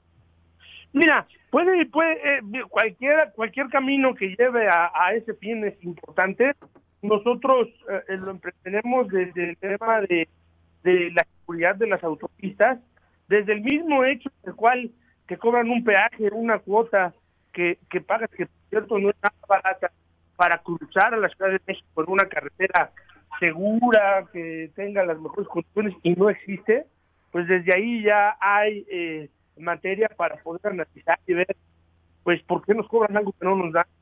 Y también por el tema de, de quién es el responsable de la seguridad de esa carretera, y por qué no está haciendo su, su trabajo para poder garantizarle a la ciudadanía que pueda transitar libremente sin riesgos. Definitivamente. Eh, en esta situación ya que decíamos el verano está la, bueno, ya arrancó ayer como tal, las vacaciones están también a punto de arrancar. ¿Cuáles son las expectativas del sector empresarial? Pues mira, que la, la gente no pueda sentir como una limitante el venir a Morelos, los contactos como que pues para que asegura no te pares, ¿no? Para no viajar la noche, porque pues eso en vez de alentar que la gente pueda venir a Morelos a disfrutar sus vacaciones, sus tiempos de descanso y esto nos premia la economía, uh -huh. pues hace que la gente tenga miedo y terror, ¿no?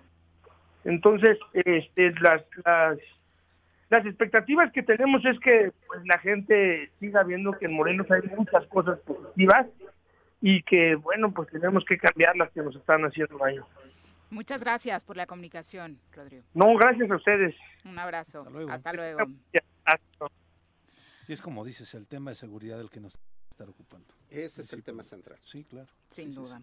Sí, Y no hay debate. Digo, no con hay todo debate. respeto Cero. para el, el vicealmirante, eh, se le dieron presupuesto con suficiencia para que pueda enfocarse en el estado de fuerza, Sí. que es la principal debilidad por la que la seguridad está haciendo. Sin duda. El estado de fuerza no es más que el, la- el número de elementos, número de patrullas, número de armamento, la capacidad de videovigilancia.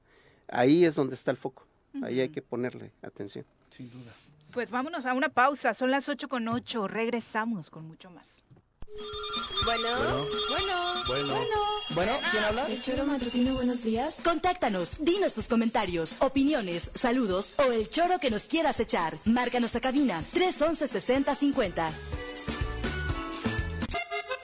Súbale por Juárez, Calvario, atravieso Avenida Morelos. Eh, Sí, sí se va recorriendo, por favor. Por favor, pero rapidito que ya va a empezar el choro.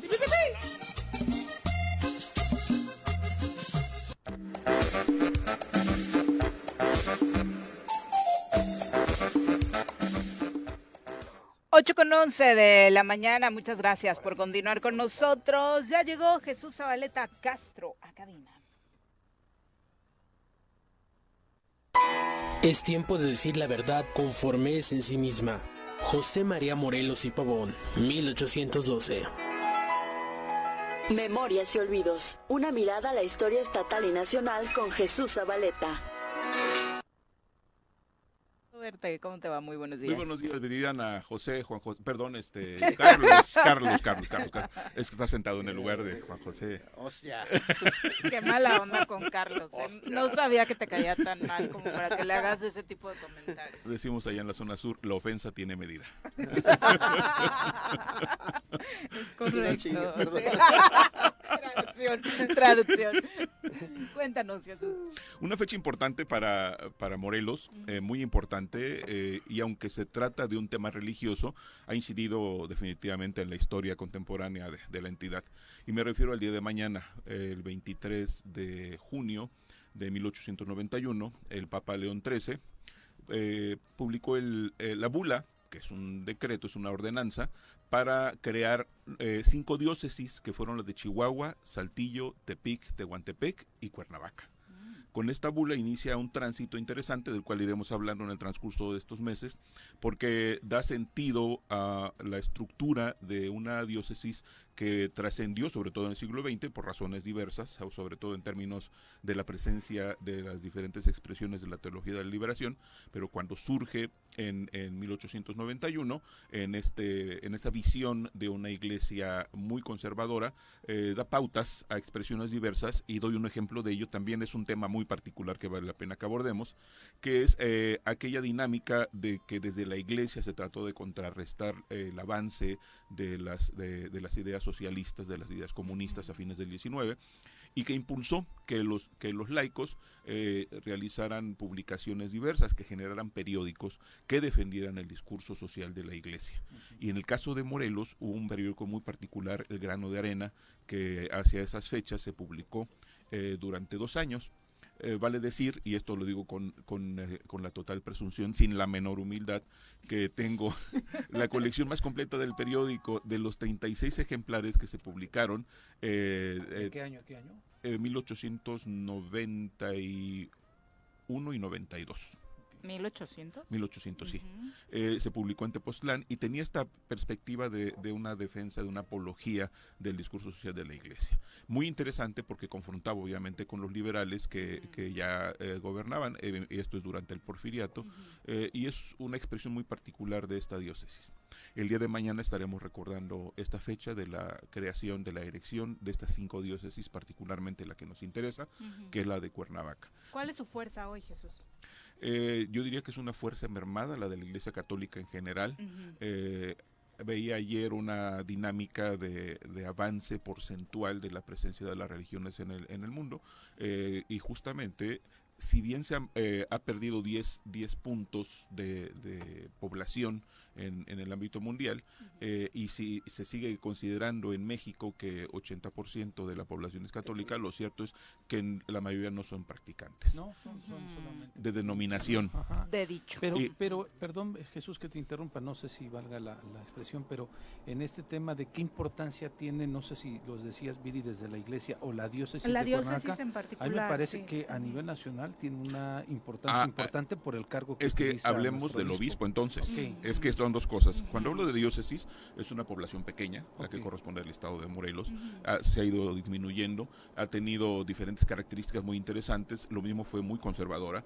Eh, el segundo obispo, Francisco Plancarte y Navarrete, si bien venía de esa escuela conservadora, lo cierto es que el hombre tenía una formación científica, autor de varios libros, La prehistoria eh, de, de Morelos el Tamuanchan, que es una obra fundamental para los estudios incluso en la actualidad, eh, impulsor del conocimiento de la historia regional, de la arqueología, él formó una colección arqueológica, un hombre atípico para su época, que además dialogaba con, con, los antropólogos y los arqueólogos y los historiadores. Dogma, ¿no? Eh, eh, paradójicamente, Carlos, sumamente cercano al dogma, porque él creó el boletín eclesiástico y la revista diocesana, que tenía como función obviamente eh, la, la, formación en términos eh, litúrgicos, eh, muy cercano al dogma, eh, pero paradójicamente muy cercano también al conocimiento científico. Más libre pensador. Un hombre atípico, eh, en efecto. Y ya con la presencia de la teología de la liberación, eh, a través de, del, de, Sergio Méndez Arceo, que tuvo un doble discurso, llegó como un, eh, un obispo sumamente conservador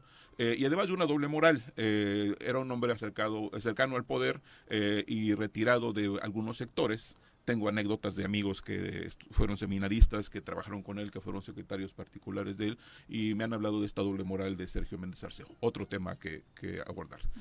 Lo cierto es que Cuernavaca... Otro en la lista negra junto a Benito Juárez. No, de, de, hecho, sí. de hecho, hay una anécdota de Jutepec que me contaron los amigos cronistas de Jutepec, que Sergio Méndez Arceo quiso hacer lo mismo que hizo en la Catedral de Cuernavaca, destruir estas expresiones de la arquitectura eh, neoclásica, que más allá de que no sean originales, eran parte de la historicidad arquitectónica del inmueble, quiso hacer lo propio en Jutepec y, y, fue sacado a gritos y empujones del templo. Y al salir eh, tropezó, me dicen, con una de las piedras que están en la puerta lateral norte eh, y desde entonces la gente le llama la piedra del tropiezo. Don Sergio oh, Méndez se habría tropezado y caído cuán largo y grande era. Sí. Pero, pero también no se puede negar eh, la importancia que tuvo Sergio Méndez Arceo en la construcción de, de eh, de la pastoral social que se conoce en, en, la iglesia y que esa pastoral social a la larga derivó en un conjunto de organizaciones sociales sin las cuales no se podría explicar el Morelos de hoy. Justamente iba esta parte ideológica, esta parte litúrgica que él, él se constituye en uno de los transformadores a partir de la teología de liberación que surge en Brasil, teniendo como a Leonardo Boff como uno de sus uh -huh. principales exponentes eh, y que adquiere una enorme importancia de trascendencia internacional lo que hace Sergio Méndez -huh. En Cuernavaca, la confluencia de intelectuales, de intelectuales de todo el mundo, Eso, ¿no? eh, que es, es importantísimo, uh -huh. eh, fue un, un centro de, de, conocimiento Cuernavaca. La organización social a través de las comunidades eclesiales de base, que fue una estructura militante muy importante, que después se perdió. Juanita, nuestra presidenta, viene de ahí. Ah, eh, bueno, y, y, muchos otros actores.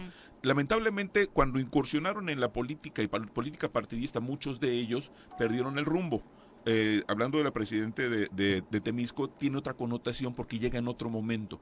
Yo me refiero en los años 80 y 90 cuando incursionan. Eh, en ese de momento de su práctica es. más sí, fuerte. Eh, pero habían adquirido una importancia tremenda las comunidades eclesiales de base. Y en, y, en, la región eh, sur, en Jojutla, la Unidad Popular Cañera es una de esas vertientes que derivan de, claro. de esa organización derivada de la iglesia. Igual en Azochiapan. Y, y, en muchas otras partes. Vale también la pena decir que cuando se da el Concilio Vaticano II, que es eh, la transformación litúrgica de la iglesia, para decirlo en los términos más simples, en Morelos también hay otra particularidad. Se, hay, hay comunidades que deciden conservar la tradición, que deciden conservar el concilio de Trento como eje rector, y lugares como, como Atlatlaucan, como Cocoyoc, como... Eh, eh, Humiltepec y Santa Rosa 30 conservan la tradición. De hecho, a la fecha existen comunidades importantes, la más fuerte la de Tlatlaucan y la de Humiltepec, que mantienen el, el rito a partir de, del concilio de Trento. Sí, que lo podemos observar en la celebración litúrgica. Así es, en como, latín como y demás. En la misa, sí. ¿no? Eh, eh, esta parte que decía de Sergio Méndez Arceonas, para terminar, en tu lista negra junto con Benito Juárez, sí, sí es así, lo podemos calificar así, es alguien que eh, para ti tiene como Benito una imagen... Eh, una imagen me parece que, que es eh, deificada de, uh -huh. del hombre santo, del hombre justo. Uh -huh. eh, fue, es un hombre transformador, sin duda. Uh -huh. Fue un hombre muy inteligente, un hombre de poder, sin duda también.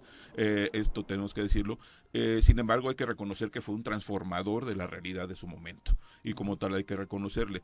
Hay que entrar en detalle también de sus afectos y desafectos, de sus pasiones, de sus intereses, eh, para conocer al personaje de manera íntegra. Por eso siempre digo hay que bajarlos del pedestal para ubicarlos en su justa dimensión humana. Hay tres sindicatos que tuvieron su sello que sí, te digo, no se hubiera el de Nissan, el de Yaxa y el de el de la empresa esta de, de costura que estaba ahí donde hoy está Foro. Ribetex. De Ribetex. Son tres sindicatos cuya influencia de Sergio fue determinante. ¿no? Influyó en todos sentidos en la, en la vida política y social del estado de Morelos durante ese periodo, que fue muy largo. Y después de Sergio empezaron a llegar obispos más Conservadores. más Totalmente, de hecho llegaron a destruir la obra de Ah, Sergio Méndez exacto. Arceo, entre ellos Juan Jesús Posada Ocampo. Ujú. Eh, digo, igual tengo, como tengo buenas relaciones con algunos ¿Qué clérigos. personajes llegaron a Sí. Él fue vecino de mi hermana. Así, un, un hombre que podía ser sumamente piadoso, pero podía ser una fiera en reuniones privadas. Me dicen de una reunión cuando llamó la atención a algunos sacerdotes, con su anillo eh, rompió el vidrio de su escritorio, eh, manoteando justamente para llamarle la atención. Era, eran estos, estas paradojas. Eh, Luis Reynoso Cervantes, eh, otro individuo que me parecía un hombre formado en términos de, de ser doctor en Derecho Canónico, doctor en, en- en- en Derecho Civil, me parece, especialista en Derecho Internacional, eh, pero que también era un hombre muy cercano al poder. Y me parece un, un- un verdadero hipócrita. O el, o el, el payaso que tuvimos como obispo, eh, Flore- eh, Don Florencio Florencio Olvera. Olvera, que de verdad hacía caricatura de, de la liturgia eh, y poco se lo criticaban, eh, que confrontó mucho a la comunidad eh, este, LGBT eh, de manera abierta. Muchísimo. Yo tuve una ¿Y a las discusión con él por eso. Sí, también era, era, una visión machista, eh, me parece que totalmente fuera de lo que la iglesia marcaría como parte de su dinámica desde la teología. Eh, ha sido una diócesis muy compleja, una diócesis muy diversa y que todavía tenemos esas eh, eh, visiones extremas entre la parte social y la parte de una iglesia encumbrada. Y terminando con el personaje que actualmente encabeza la diócesis, es un hombre poderoso eh, en la conferencia del, episcopado mexicano. Según sé, es un hombre que viene de la corriente de, encabezada por italianos que perdió el, el papado con Bergoglio, eh, pero que mantiene un poder enorme todavía en el Vaticano. Ellos controlan la mayor parte de los espacios de poder. A esta corriente pertenecería Ramón Castro y Castro, según mis fuentes. Y es un hombre que sigue incidiendo en, en la vida pública nacional. Es uno es el vocero de la conferencia del episcopado mexicano y él marca rutas y pautas a partir de, de su voz. Sí, que igual que el otro, ¿no? Estaba buscando su nombre, no lo recordaba, Alfonso Cortés, que también tenía una representatividad a nivel nacional. Muy discreto, pero muy discreto, sí, que mucho, pasó muy- de noche prácticamente, ni su nombre discreto, recordaba. ¿no? No necesariamente pasó de noche, más bien no, no fue notorio por lo discreto, ¿no? Ujú. Efectivamente. ¿Qué será esa época de Sergio Méndez la donde la diócesis tuvo mayor relevancia a nivel nacional? Internacional, incluso internacional, eh, de- definitivamente. mayor auge. Así es. Pero era también parte de la dinámica internacional en términos de lo que la iglesia representaba con esta corriente que era la teología, es la teología de la liberación, que me parece que ha perdido mucho Muchísimo de, de su esencia, ha perdido mucho de su estructura y se ha vuelto más bien un espacio de discusión ideológica de unos cuantos. cua- eh, cuando antes era un espacio de participación social importantísimo. La estructuración de comunidades a partir de, de la visión de la teología de la Y, liberación. va- y vale la pena quizá, Jesús, comentar la participación de Luis Reynoso en el juicio político o en el, eh, la salida de Carrillo Lea, porque la iglesia estuvo muy activa en ese tiempo. Ah, sin duda, es, uno de los actores eh, fundamentales. En el espacio de poder que tenían, incidieron en muchas de las decisiones que se dieron. Eh, recordando, por supuesto, que pues el impulso eh, fue a partir de la instrucción de Ernesto Cedillo Ponce de León, que odiaba a Jorge Carrillo Lea. Más allá de los errores de Carrillo Lea, Sí. que fueron muchos, el hombre más informado de- de- del De país en su momento. Fue director del CISEN. Eh, y fue el director del Instituto Nacional de Combate a las Drogas, que es Carlos. Salinas de Gortari, le creó expresamente a él. eh, subsecretario de Gobernación, un hombre que también se formó eh, cercana a, eh, más que militarmente iba a decir en términos de información, cerca de Fernando Gutiérrez Ujú. Barrios, el hombre más informado en la historia del país, uno de los personajes más emblemáticos, eh, para bien y para mal. Digo, Fidel Castro le debe su libertad a él cuando fue hecho prisionero aquí junto con, con Ernesto Guevara eh, y era recibido casi como jefe de Estado Fernando Gutiérrez Barrios. Eran las luces y las sombras de estos personajes. Eh, finalmente, eh, entender que la diócesis, a partir de estos personajes, a partir de esos movimientos, ha tenido una presencia muy importante y que en la actualidad eh, es un referente en términos de que su titular es el vocero de la Conferencia del Episcopado Mexicano. Muchas gracias, Jesús. Qué gran repaso. Muy bien. Aunque no te guste. Mañana conmemoramos, no, estamos en una reflexión crítica de la historia contemporánea. Eh, eh, mañana estamos conmemorando el inicio del proceso que culmina en, en octubre, que ya iríamos hablando de ello, con la, publi- eh, la publicación de la bula de León XIII para crear cinco diócesis, que son las de Chihuahua, Saltillo, eh, Tehuantepec, y, Tepic y Cuernavaca, eh, para dar paso a un proceso histórico de más de 100 años en el estado de Morelos. Oye, como siempre tenemos choreros lectores ahí, eh, sí hay literatura, ¿no? Que recomendar acerca de eh, la diócesis de Cuernavaca o también es muy limitada. Es limitada, pero creo que pueden encontrar, hay una obra de Lauro López Beltrán, presbítero, un hombre culto, eh, que todavía se puede encontrar en el callejón del libro los fines de semana. Eh, y así se llama La Diócesis de Cuernavaca y hace un recuento desde su creación en 1891 hasta eh, creo que los años 90.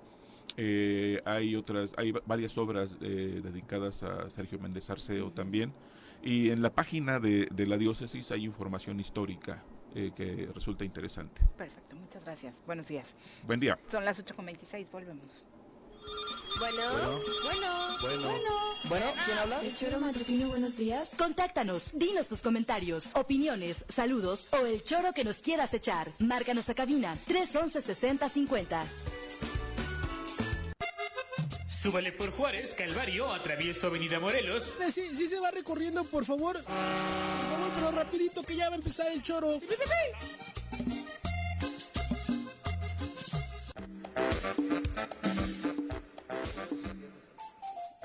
8 con 29 de la mañana. Gracias por continuar con nosotros. Vamos ahora a hablar de educación. Está con nosotros la maestra Blanca Nieves Sánchez, a quien recibimos con muchísimo gusto en cabina.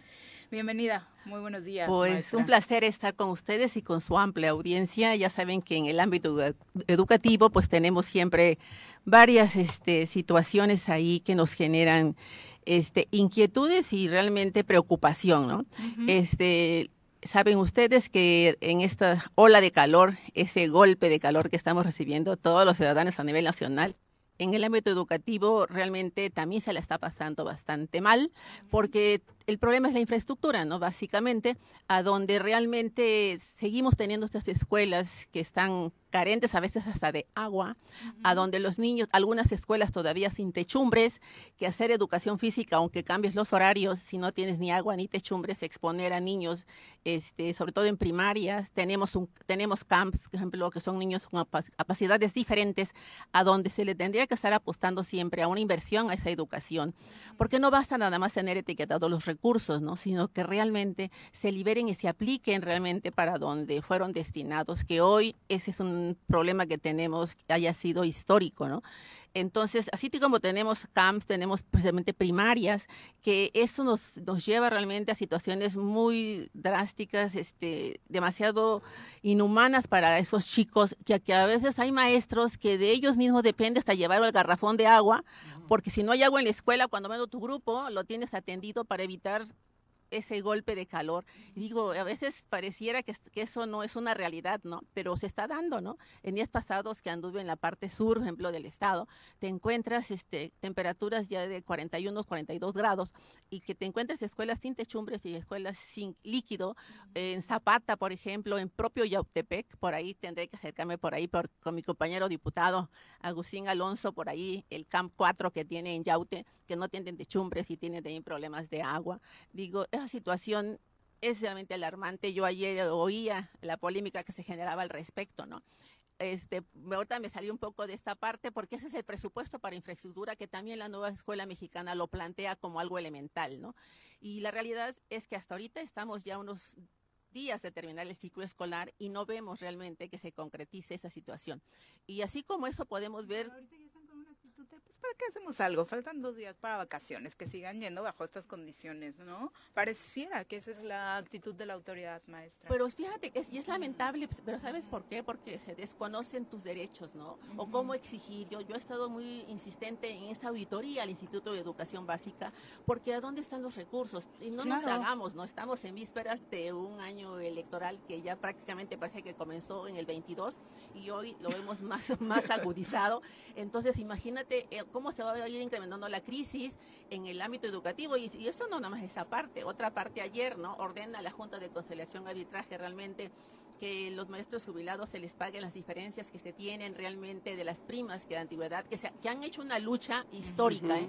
Cualquier cosa que se le cubra al magisterio es, es nada. 10, 11 años en esa lucha llevan los... Es, es nada, digo, es- no son dádivas lo que están reclamando, son derechos, ¿no? Y sin embargo, bueno, ya se ordenó que se pague. La pregunta sería, ¿hay recurso? ¿Se va a ejecutar?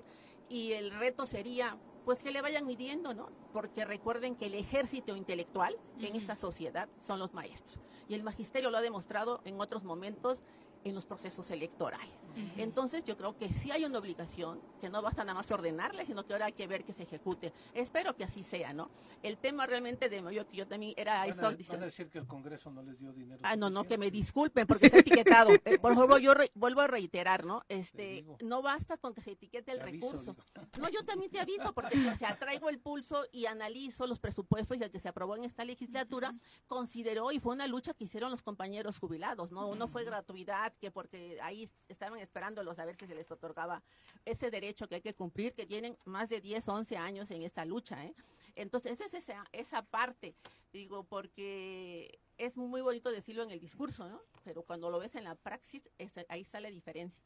Otra polémica que se está generando mucho ahorita y, y se ha creado mucho es los libros de textos, ¿no? Estamos Ujú. a, a unos días realmente de terminar el ciclo escolar, tenemos todo un año de que sabíamos que entrábamos a un nuevo modelo educativo.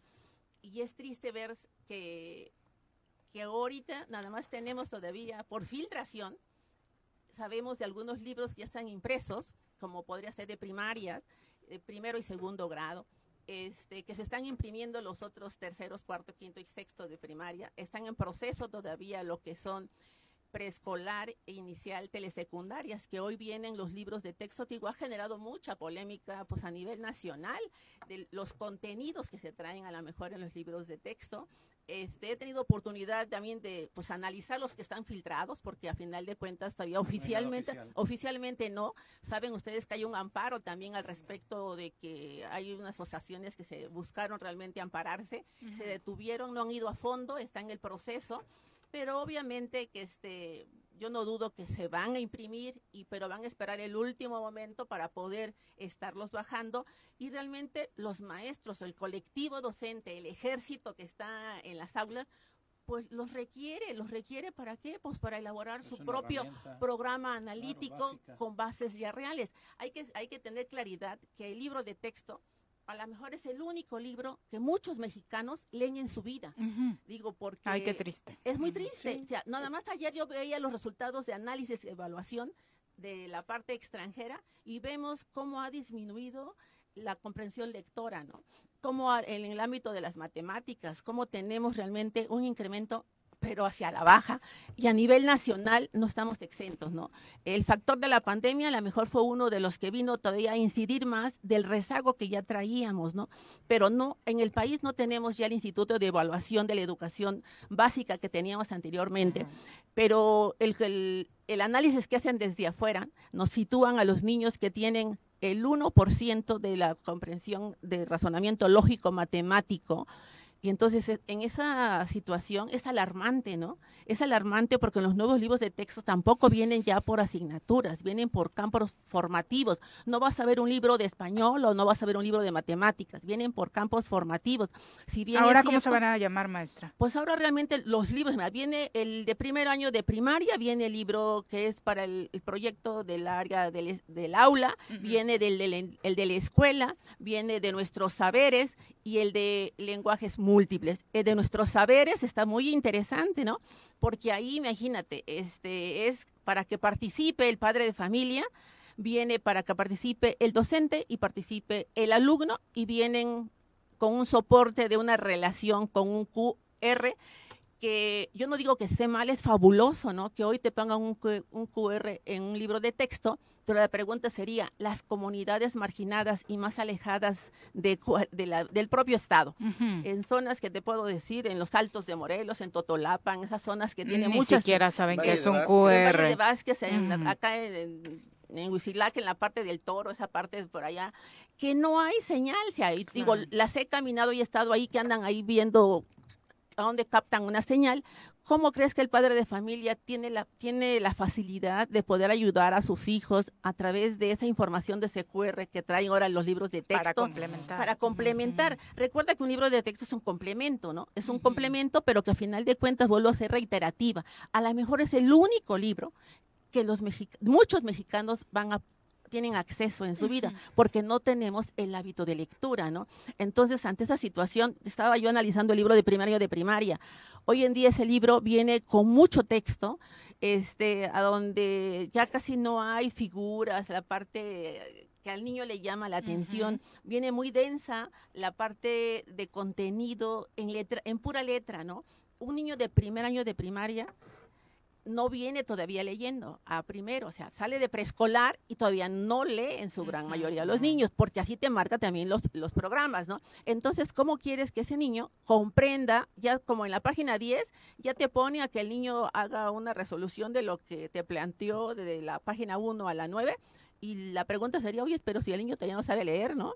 Entonces, el trabajo va a ser titánico para el maestro porque tienes que ir cumpliendo los contenidos que tú tienes en tu en tu proyecto que ya tenías elaborado, que es el plan analítico, suponiendo que a esas alturas ya se tenga dominio de él, que tampoco es cierto que muchos maestros hasta hoy en día no han tenido esa formación que te marca, porque hay una ley que ya regula la formación de los maestros en la formación continua y preparación que tiene que estar. Y particularmente con la nueva escuela, que es un tema de mucho interés para el público. Ojalá sobre los libros de texto podamos tener eh, una sección eh, completa, porque tengo muchos comentarios eh, acerca de ese tema, particularmente el de Alex Gutiérrez, que dice, han sido muy criticados los libros de texto, pero muchos de ellos ni siquiera han salido de la imprenta y no los conocemos y no hay como los razón, conoce. Mira, como yo te digo hacer una crítica en este momento, nos dice Alex. Que, lo, que yo, que yo los tuve acceso a través de, unos que infiltraron y los anduve ahí a través de los investigadores de Sinatep. O sea, porque hay tal, esta Alma Maldonado, que es, es una crítica, una pedagoga muy crítica,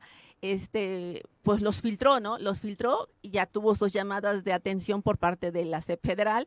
Pero bueno, es la única. Oye, pero ¿por qué tienes que estar este, manejando algo como un secreto de Estado? En cuanto salgan, en cuanto salgan por acá, les dedicamos tiempo con nuestra experta, la maestra Blanca Nieves. Muchas gracias. Que tengan excelente día. ¿eh? Muchas gracias por acompañarnos, maestra. Por supuesto, también gente preocupada por el tema del calor y los niños. Eh, es un asunto el cual, el cual no hay que descuidar. Pero bueno, en el marco del mes del orgullo gay, nos acompaña en cabina Iván Carrum, productor de cine, para hablarnos de esta muestra de cine Inclusión es Amor. Bienvenido. Muchas gracias, gracias por la invitación, gracias Cuéntanos. por permitirme eh, sus su audiencia. Bueno, te platico, eh, empezamos el día martes. Esto es una iniciativa este, propia, personal, donde como productor de cine, me a ver que hago cine LGTB. Em, conocí en algunos festivales a cineastas y hice este networking y dije, bueno, ¿por qué no traer estas películas aquí a, la ciudad? Claro. Y bueno, pues es una muestra internacional. El día martes empezamos. Eh, Están poniendo un cortometraje y un, largo. Exacto, exacto. ¿Dónde está sucediendo? En el Cine Morelos eh, y a la par por wahostreaming.com, que es una plataforma de streaming y es de forma gratuita, nada más haces tu cuenta y ahí van a estar. Entonces, bueno. ¿El eh, Cine Morelos es en la sala grande? Vamos a estar en la sala. Bueno, estuvimos eh, en la inauguración. Estuvimos en la sala grande y ahorita estamos en la sala de arriba. y, ajá, exacto. Y el último día va a ser en, la sala Morelos. ¿Cómo ha habido, cómo ha sido la respuesta en estos días, Iván? Pues fíjate que muy padre. ¿eh? El primer día tuvimos el apoyo de un grupo de, de baile que ahorita me, me van a, matar, que no recuerdo. este, pero bueno, me, apoyaron muchísimo para la apertura y tuvo muy, muy buena audiencia. Yo creo que llegamos como a las 200 personas. Es una sala grande, ¿eh? Sí, claro. Tiene un alcance relativamente joven. Bueno, el, el, el tema del cine LGBT es, es, joven.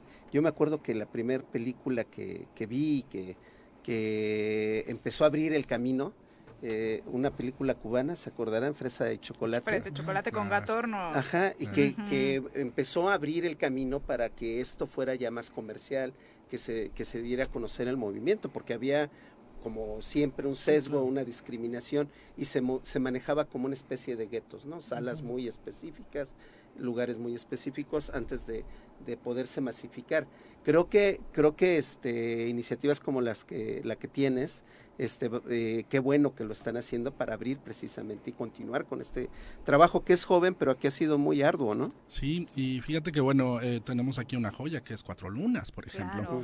¿no? Eh, Alejandro Belmonte, que, sí. que actuó en esa, eh, estuvo en Amar Sin Miedo en el primer día, en la apertura, y también lo vamos a tener en otra que se llama La Cruel Inversión de Tiempo. Pero bueno, te platico, el día de hoy tenemos un cortometraje lésbico de eh, la galardonada directora Dixie Mejías, que ella es venezolana, y eh, se llama Y el cangrejo resultó ser, este, perdóname, el cangrejo re- resultó no ser inmortal, con la primera actriz Patricia Reyes Espíndola. Entonces, bueno, vamos a tener eso y vamos a tener donde chocan las olas de Abraham Miranda. Eh, el día de mañana tenemos un corto que se llama Irrupción de Canción 10 y después una película que se llama Rendezvous avec Diego eh, de eh, Lucas Morales, esta es francesa. Después, el día sábado, tenemos eh, este cortometraje que estuvo nominado en los Ariel de Dixie Mejías, otra vez, que se llama Ya no me puta. Es un documental. Y después tenemos La cruel invención de tiempo de Abraham Miranda, que él es este, donde les decía que estaba este Belmonte también. Y cerramos en la Sala Morelos eh, con el cortometraje El juego de canción de 10 y después Obsesiones que Es- es, tuya. Es la mía, mi producción y la dirige Isaías Gómez May, que es un largometraje que pues bueno, se hizo en el 2021. eh, le ha ido bien, es mi ópera prima, ya ya 25 festivales. Ay, ¿de cinco- qué va? Cuéntanos la sinopsis. Bueno, estoy hablando sobre la regularización del sugar daddy, Mm. que hoy pues muchos de los chavos dicen, quiero mi sugar, que me compre mi iPhone, ¿no? Y bueno, como se, se da como de forma cas- casual, pero también conlleva muchas problemáticas y más que nada porque cuando son muy jóvenes no tienen como la responsabilidad de entender que pues nosotros sabíamos que eso se llamaba chichifo, ¿no? Claro. pero ahora se normaliza en, en sugar. Y bueno, pues le ha ido muy no bien. vino nuestro sugar para que opinaran. Acá tenemos uno. Ok. Se fue, ahorita anda malito de la panza. Anda, anda, le echó todo- toda la Dice- Dice intervención. que has, has estado, has estado en varios festivales Sí. y le ha ido bien. Le ha ido bien, llevamos ve- 25 festivales, 5 ganados en India, 2 aquí en México. Estuvimos eh, como finalistas en Alemania, en Sudáfrica, también nominados.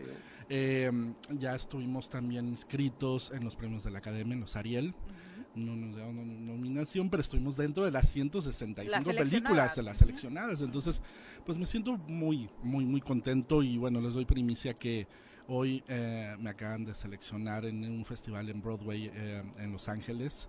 Emilio Vega, que le agradezco muchísimo y que va a ser ahora en agosto, fíjate, y va a haber personalidades como Angélica María, me voy a ir a, a- a Los Ángeles, Qué entonces es, es padrísimo. Muchas felicidades. Gracias, gracias, me siento como de manteles largos, ¿no? Claro. Y bueno, jurados como Dixie Mejías, que, que te comentaba hace rato con dos eh, cortometrajes que, que estoy en esta muestra, pues bueno, es como el fruto o el gozo de, de decir, bueno, valió la pena haber hecho esto, ¿no? Eh, es cine de guerrilla, es cine muy diferente, cuesta, es de, de- de, pues sale de tu bolsa el dinero, ¿no?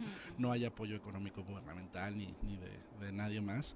Y pues bueno, es una idea que, que tuve y que pues dije, voy a aventar a hacer mi ópera prima y pues ha ido bien. Maravilloso y además tenemos la Excelente. oportunidad de verla. Sí, eh, sí, sí. Ahora que han dado triunfando en estos festivales, pues qué mejor tenerla en Morelos para todos los que no han podido verla. ¿no? Así es, y yo creo que ya es la última vez que se va a mostrar. eh, ya estamos en la recta final de la, de la eh, fe- ruta de festivaleos y pues bueno, así es. Pues la invitación es en el Cine Morelos de aquí al sábado. Al domingo, Domingo. a las 18 horas eh, va a ser un corto y un largo, como se los comenté.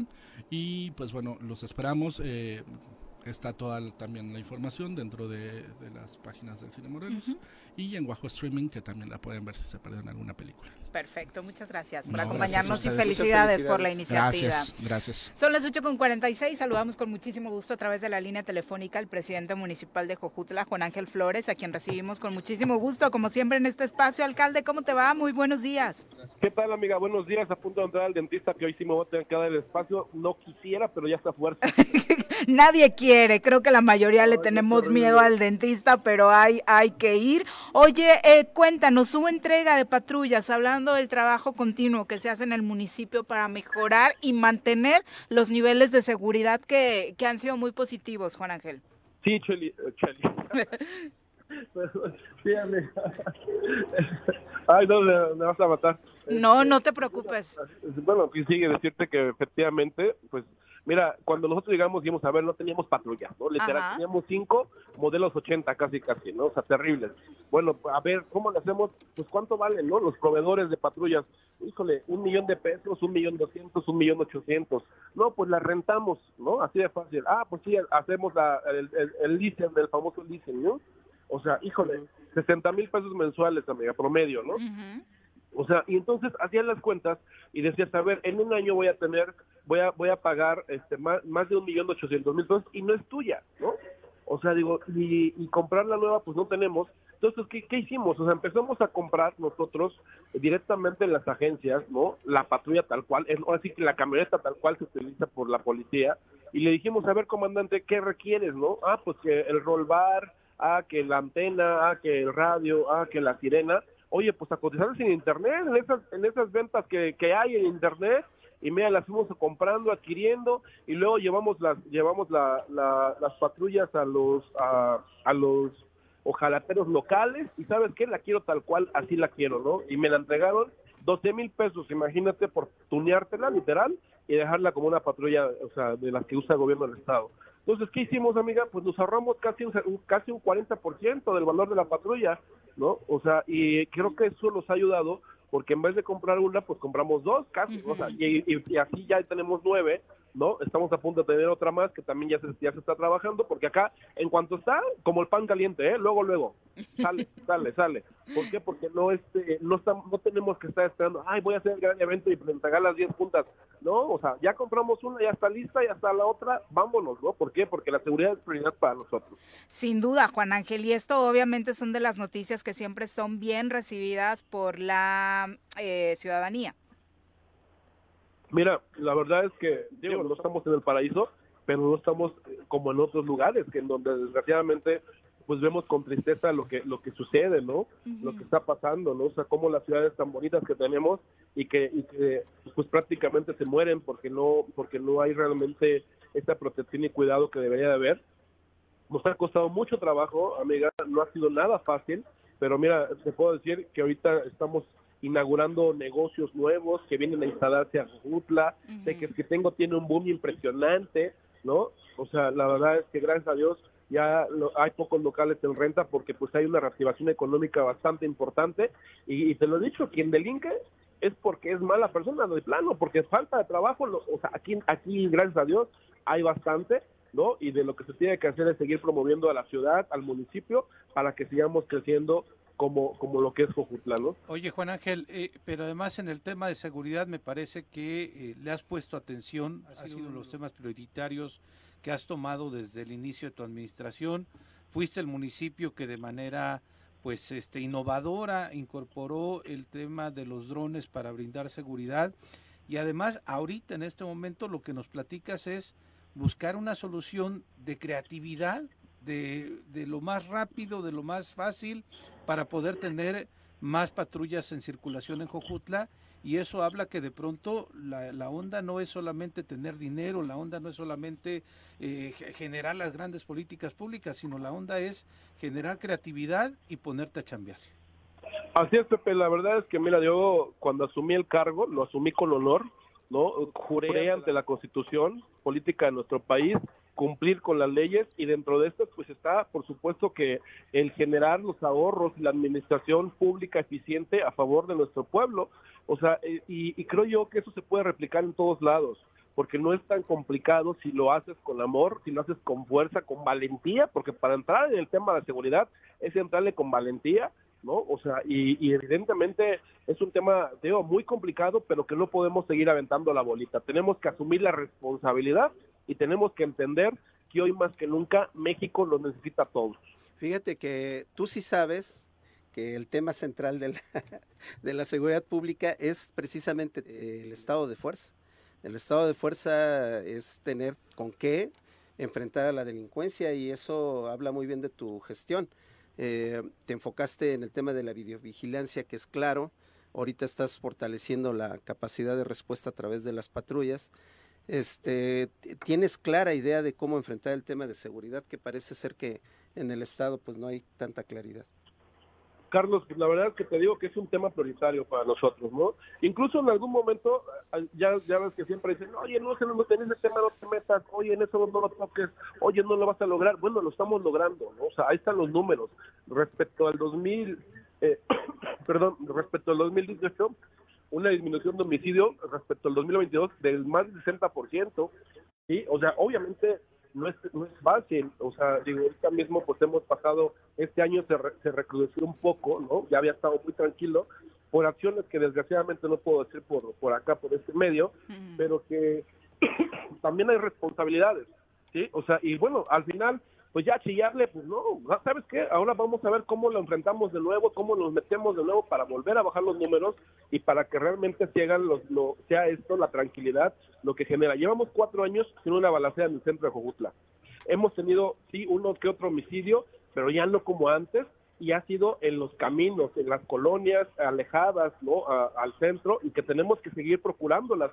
Por eso estas dos, estas dos patrullas, por ejemplo, se van a dos zonas a, que, en donde hemos tenido un poco más de problema. Pero no tan solo eso, o sea, porque, a ver, no va a acabar la delincuencia ni con drones, ni con patrullas, ni con más policías, si no le entramos al tema más importante, que es, perdón, generar la primera infancia, una primera infancia que tenga realmente futuro. ¿En qué sentido me refiero? A que los, los más pequeños pues tengan oportunidades de vida diferentes, que los alejemos de la violencia, porque la violencia en un niño es va a generar un niño violento cuando sea grande.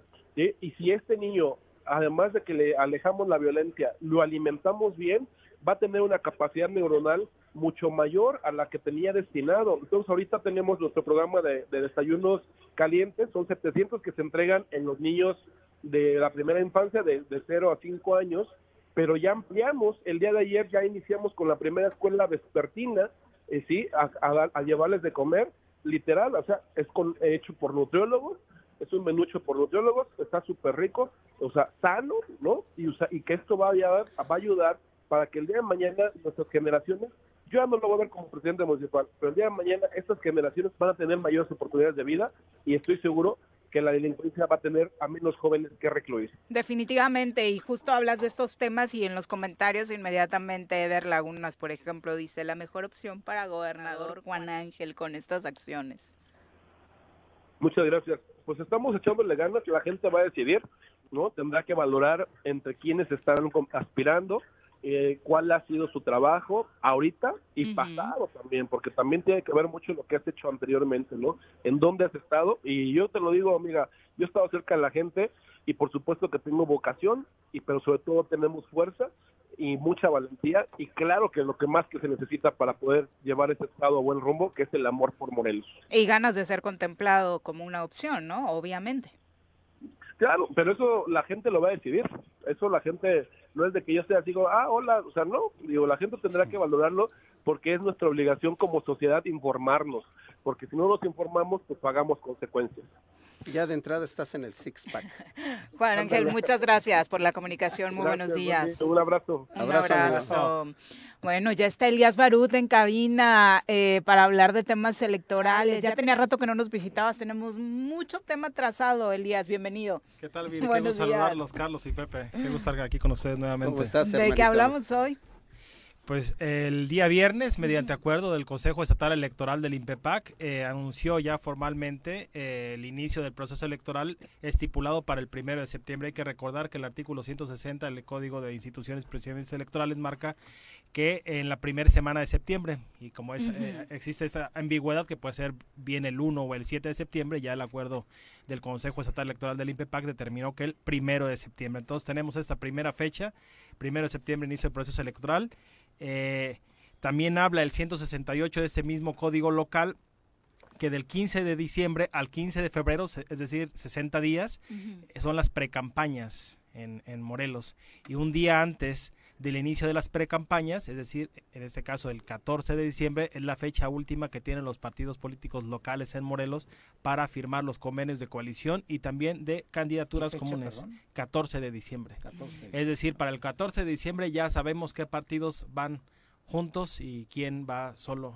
Otro tema, el otra tema duda. local. La- Eso en la teoría, obviamente, ¿no? Porque ya sabemos que las precampañas y demás pues ya iniciaron hace rato. Pero bueno, este, eh, hablando de temas este, del Legales, marco legal, legales. ¿cómo queda la distritación? La distritación, eh, hay que recordar que hizo una distritación precisamente con la nueva, de acuerdo al nuevo censo del, del INEGI del año 2020, hubo una redistritación en Morelos. Esta fue recurrida ante la Sala Superior del Tribunal Electoral del Poder Judicial de la Federación y en acatamiento a esa sentencia hubo una final distritación de hace aproximadamente un mes eh, con 12 distritos, eh, diferente composición y también hubo un aumento de secciones porque también con el aumento de población por ese flujo que a partir de la pandemia vino hacia Morelos, ese flujo poblacional, eh, pasamos de tener 907 secciones en Morelos a 937, es decir, aumentaron 30 secciones en Morelos. El distrito eh, ¿Qué más donde está mi municipio, ¿cómo queda? No sé por qué le interesa esa información a Carlos. Temisco, ¿dónde quedamos? ¿Dónde Como queda? ciudadanos temisquenses Sí, estamos yo- yo preocupado, interesados, pues. ¿no? Temisco. ¿Cómo queda- estaba ahorita? Antes estaba... Estaba con, con Temisco, Miacatlán Miacatlán. y Cuatetelco. Exactamente. Ahora Temisco queda con eh, dos secciones de Cuernavaca, la la, isla. la isla. famosa de la isla, eh, Miacatlán, las nueve secciones que tiene todo Miacatlán y todo Temisco. Ujú. Cua- O sea, 44 queda fuera secciones. Cuatetelco. Queda, queda fuera eh, Cuatetelco y es el distrito 5. Sigue Sí, siendo el distrito siendo. 5. En otros casos sí cambió de número, por ejemplo. Ya no voy a tener que hacer campaña. ahí. El único, el único distrito que no su- sufrió ninguna modificación es el distrito 12 con cabecera en Yautepec y que contempla algunas secciones de Jutepec. Salvo esos todos sufrieron Cambios. algún cambio. Sí, sí. ¿Y sanciones? ¿Realmente están contempladas sanciones fuertes para El quienes no cumplan con estos que tiempos, tenía Elias? casi 20, ¿no? Este, sanciones que se... O quejas, mejor dicho, de la ciudad. El artículo 172 del código habla también que antes de la fecha del inicio de precampaña, ningún ciudadano que pretenda ser precandidato a un cargo de elección popular y participe en los procesos internos eh, convocados en cada partido podrá realizar, realizar ningún tipo de actividad propagandística y publicitaria con el propósito inequívoco, que no haya ninguna duda de su postulación, el incumplimiento a esa disposición se sancionará con la negativa de registro como candidato. En todo caso, antes de tomar esa determinación, el Consejo Estatal Electoral respetará la garantía de audiencia. Hay ¿En que español? recordar Mm. que previamente a eso debe existir una, de- una denuncia. ¿sí? ¿Y las ante la, comi- ante la No comisión de ante la comisión de quejas del INPEPAC por, sa- por ser un tema local y en el caso de espectaculares como lo regula eh, eh, ¿El la- INE? el, el INE denunciarlo ante el INE se baja la el ante el INPEPAC determina una sanción misma que puede ser recurrida ante el tribunal local ¿Las sanciones que ya han habido o las quejas que han habido tienen este mismo curso? claro tendría deberían de tener Ujú. Ok. Pero para todas han tenido justificación, ¿no? Sí, Hasta ahora. eh, en, en muchos casos eh, la, justifican, la justificación ha sido que formalmente no ha iniciado el proceso electoral, entonces por tanto no hay violación de, de actos anticipados de campaña. Sí, y pueden aparecer en las portadas de revistas. No, y en, quieran, otro- por y en ejemplo, otros ¿no? casos yo no puse el espectacular, alguien lo puso. Me Alguien lo lo pagó. regalaron. Hay una, hay, un, hay una figura que se llama ad cautelam y, y, y ad vigilandum, donde tienen la obligación, oye, ves un espectacular donde sales tú, pues no, no, no, no es que haya venido Ah, pues le Juan tomo Pérez. y- foto y le, lo comparto. Depende Eh, si sale guapo. El candidato, ¿no? No. Pero bueno, muchas gracias, Elías. No, gracias por a ustedes. acompañarnos. Gracias. Eh, ya nos vamos, Carlos, muchas gracias por Gracias, Viri. Me gustaría nada más aprovechar estos últimos segundos para mandarle un abrazo muy fuerte a la familia de nuestro compañero, eh, camarada Juan Manuel Anda Román. Él fue fundador de, de Gente en Movimiento en Temisco. Falleció antier en un desafortunado accidente. Uy. Le mandamos un abrazo muy fuerte a su esposa Elizabeth y a sus hijos Eliab Mateo y Abdiel Manuel, muy chiquitos, y a sus hermanas. Y la verdad, este eres de esos compañeros que trabajaron eh, de ese trabajo logístico que no se ve, pero muy leal desde hace 15 años con nosotros. Nuestro más sentido pésame, por supuesto. Ya nos vamos, Pepe. Buenos Vámonos. días. Ya nos vamos. Muchas gracias por acompañarnos. Mañana en punto de las 7 los esperamos acá en el Tesoro Matutino. ¡Uy! ¡Se acabó! Pues así es esto. Esta fue la revista informativa más importante del centro del país. El Choro Matutino. Por lo pronto, el Choro Matutino. A bailar y a gozar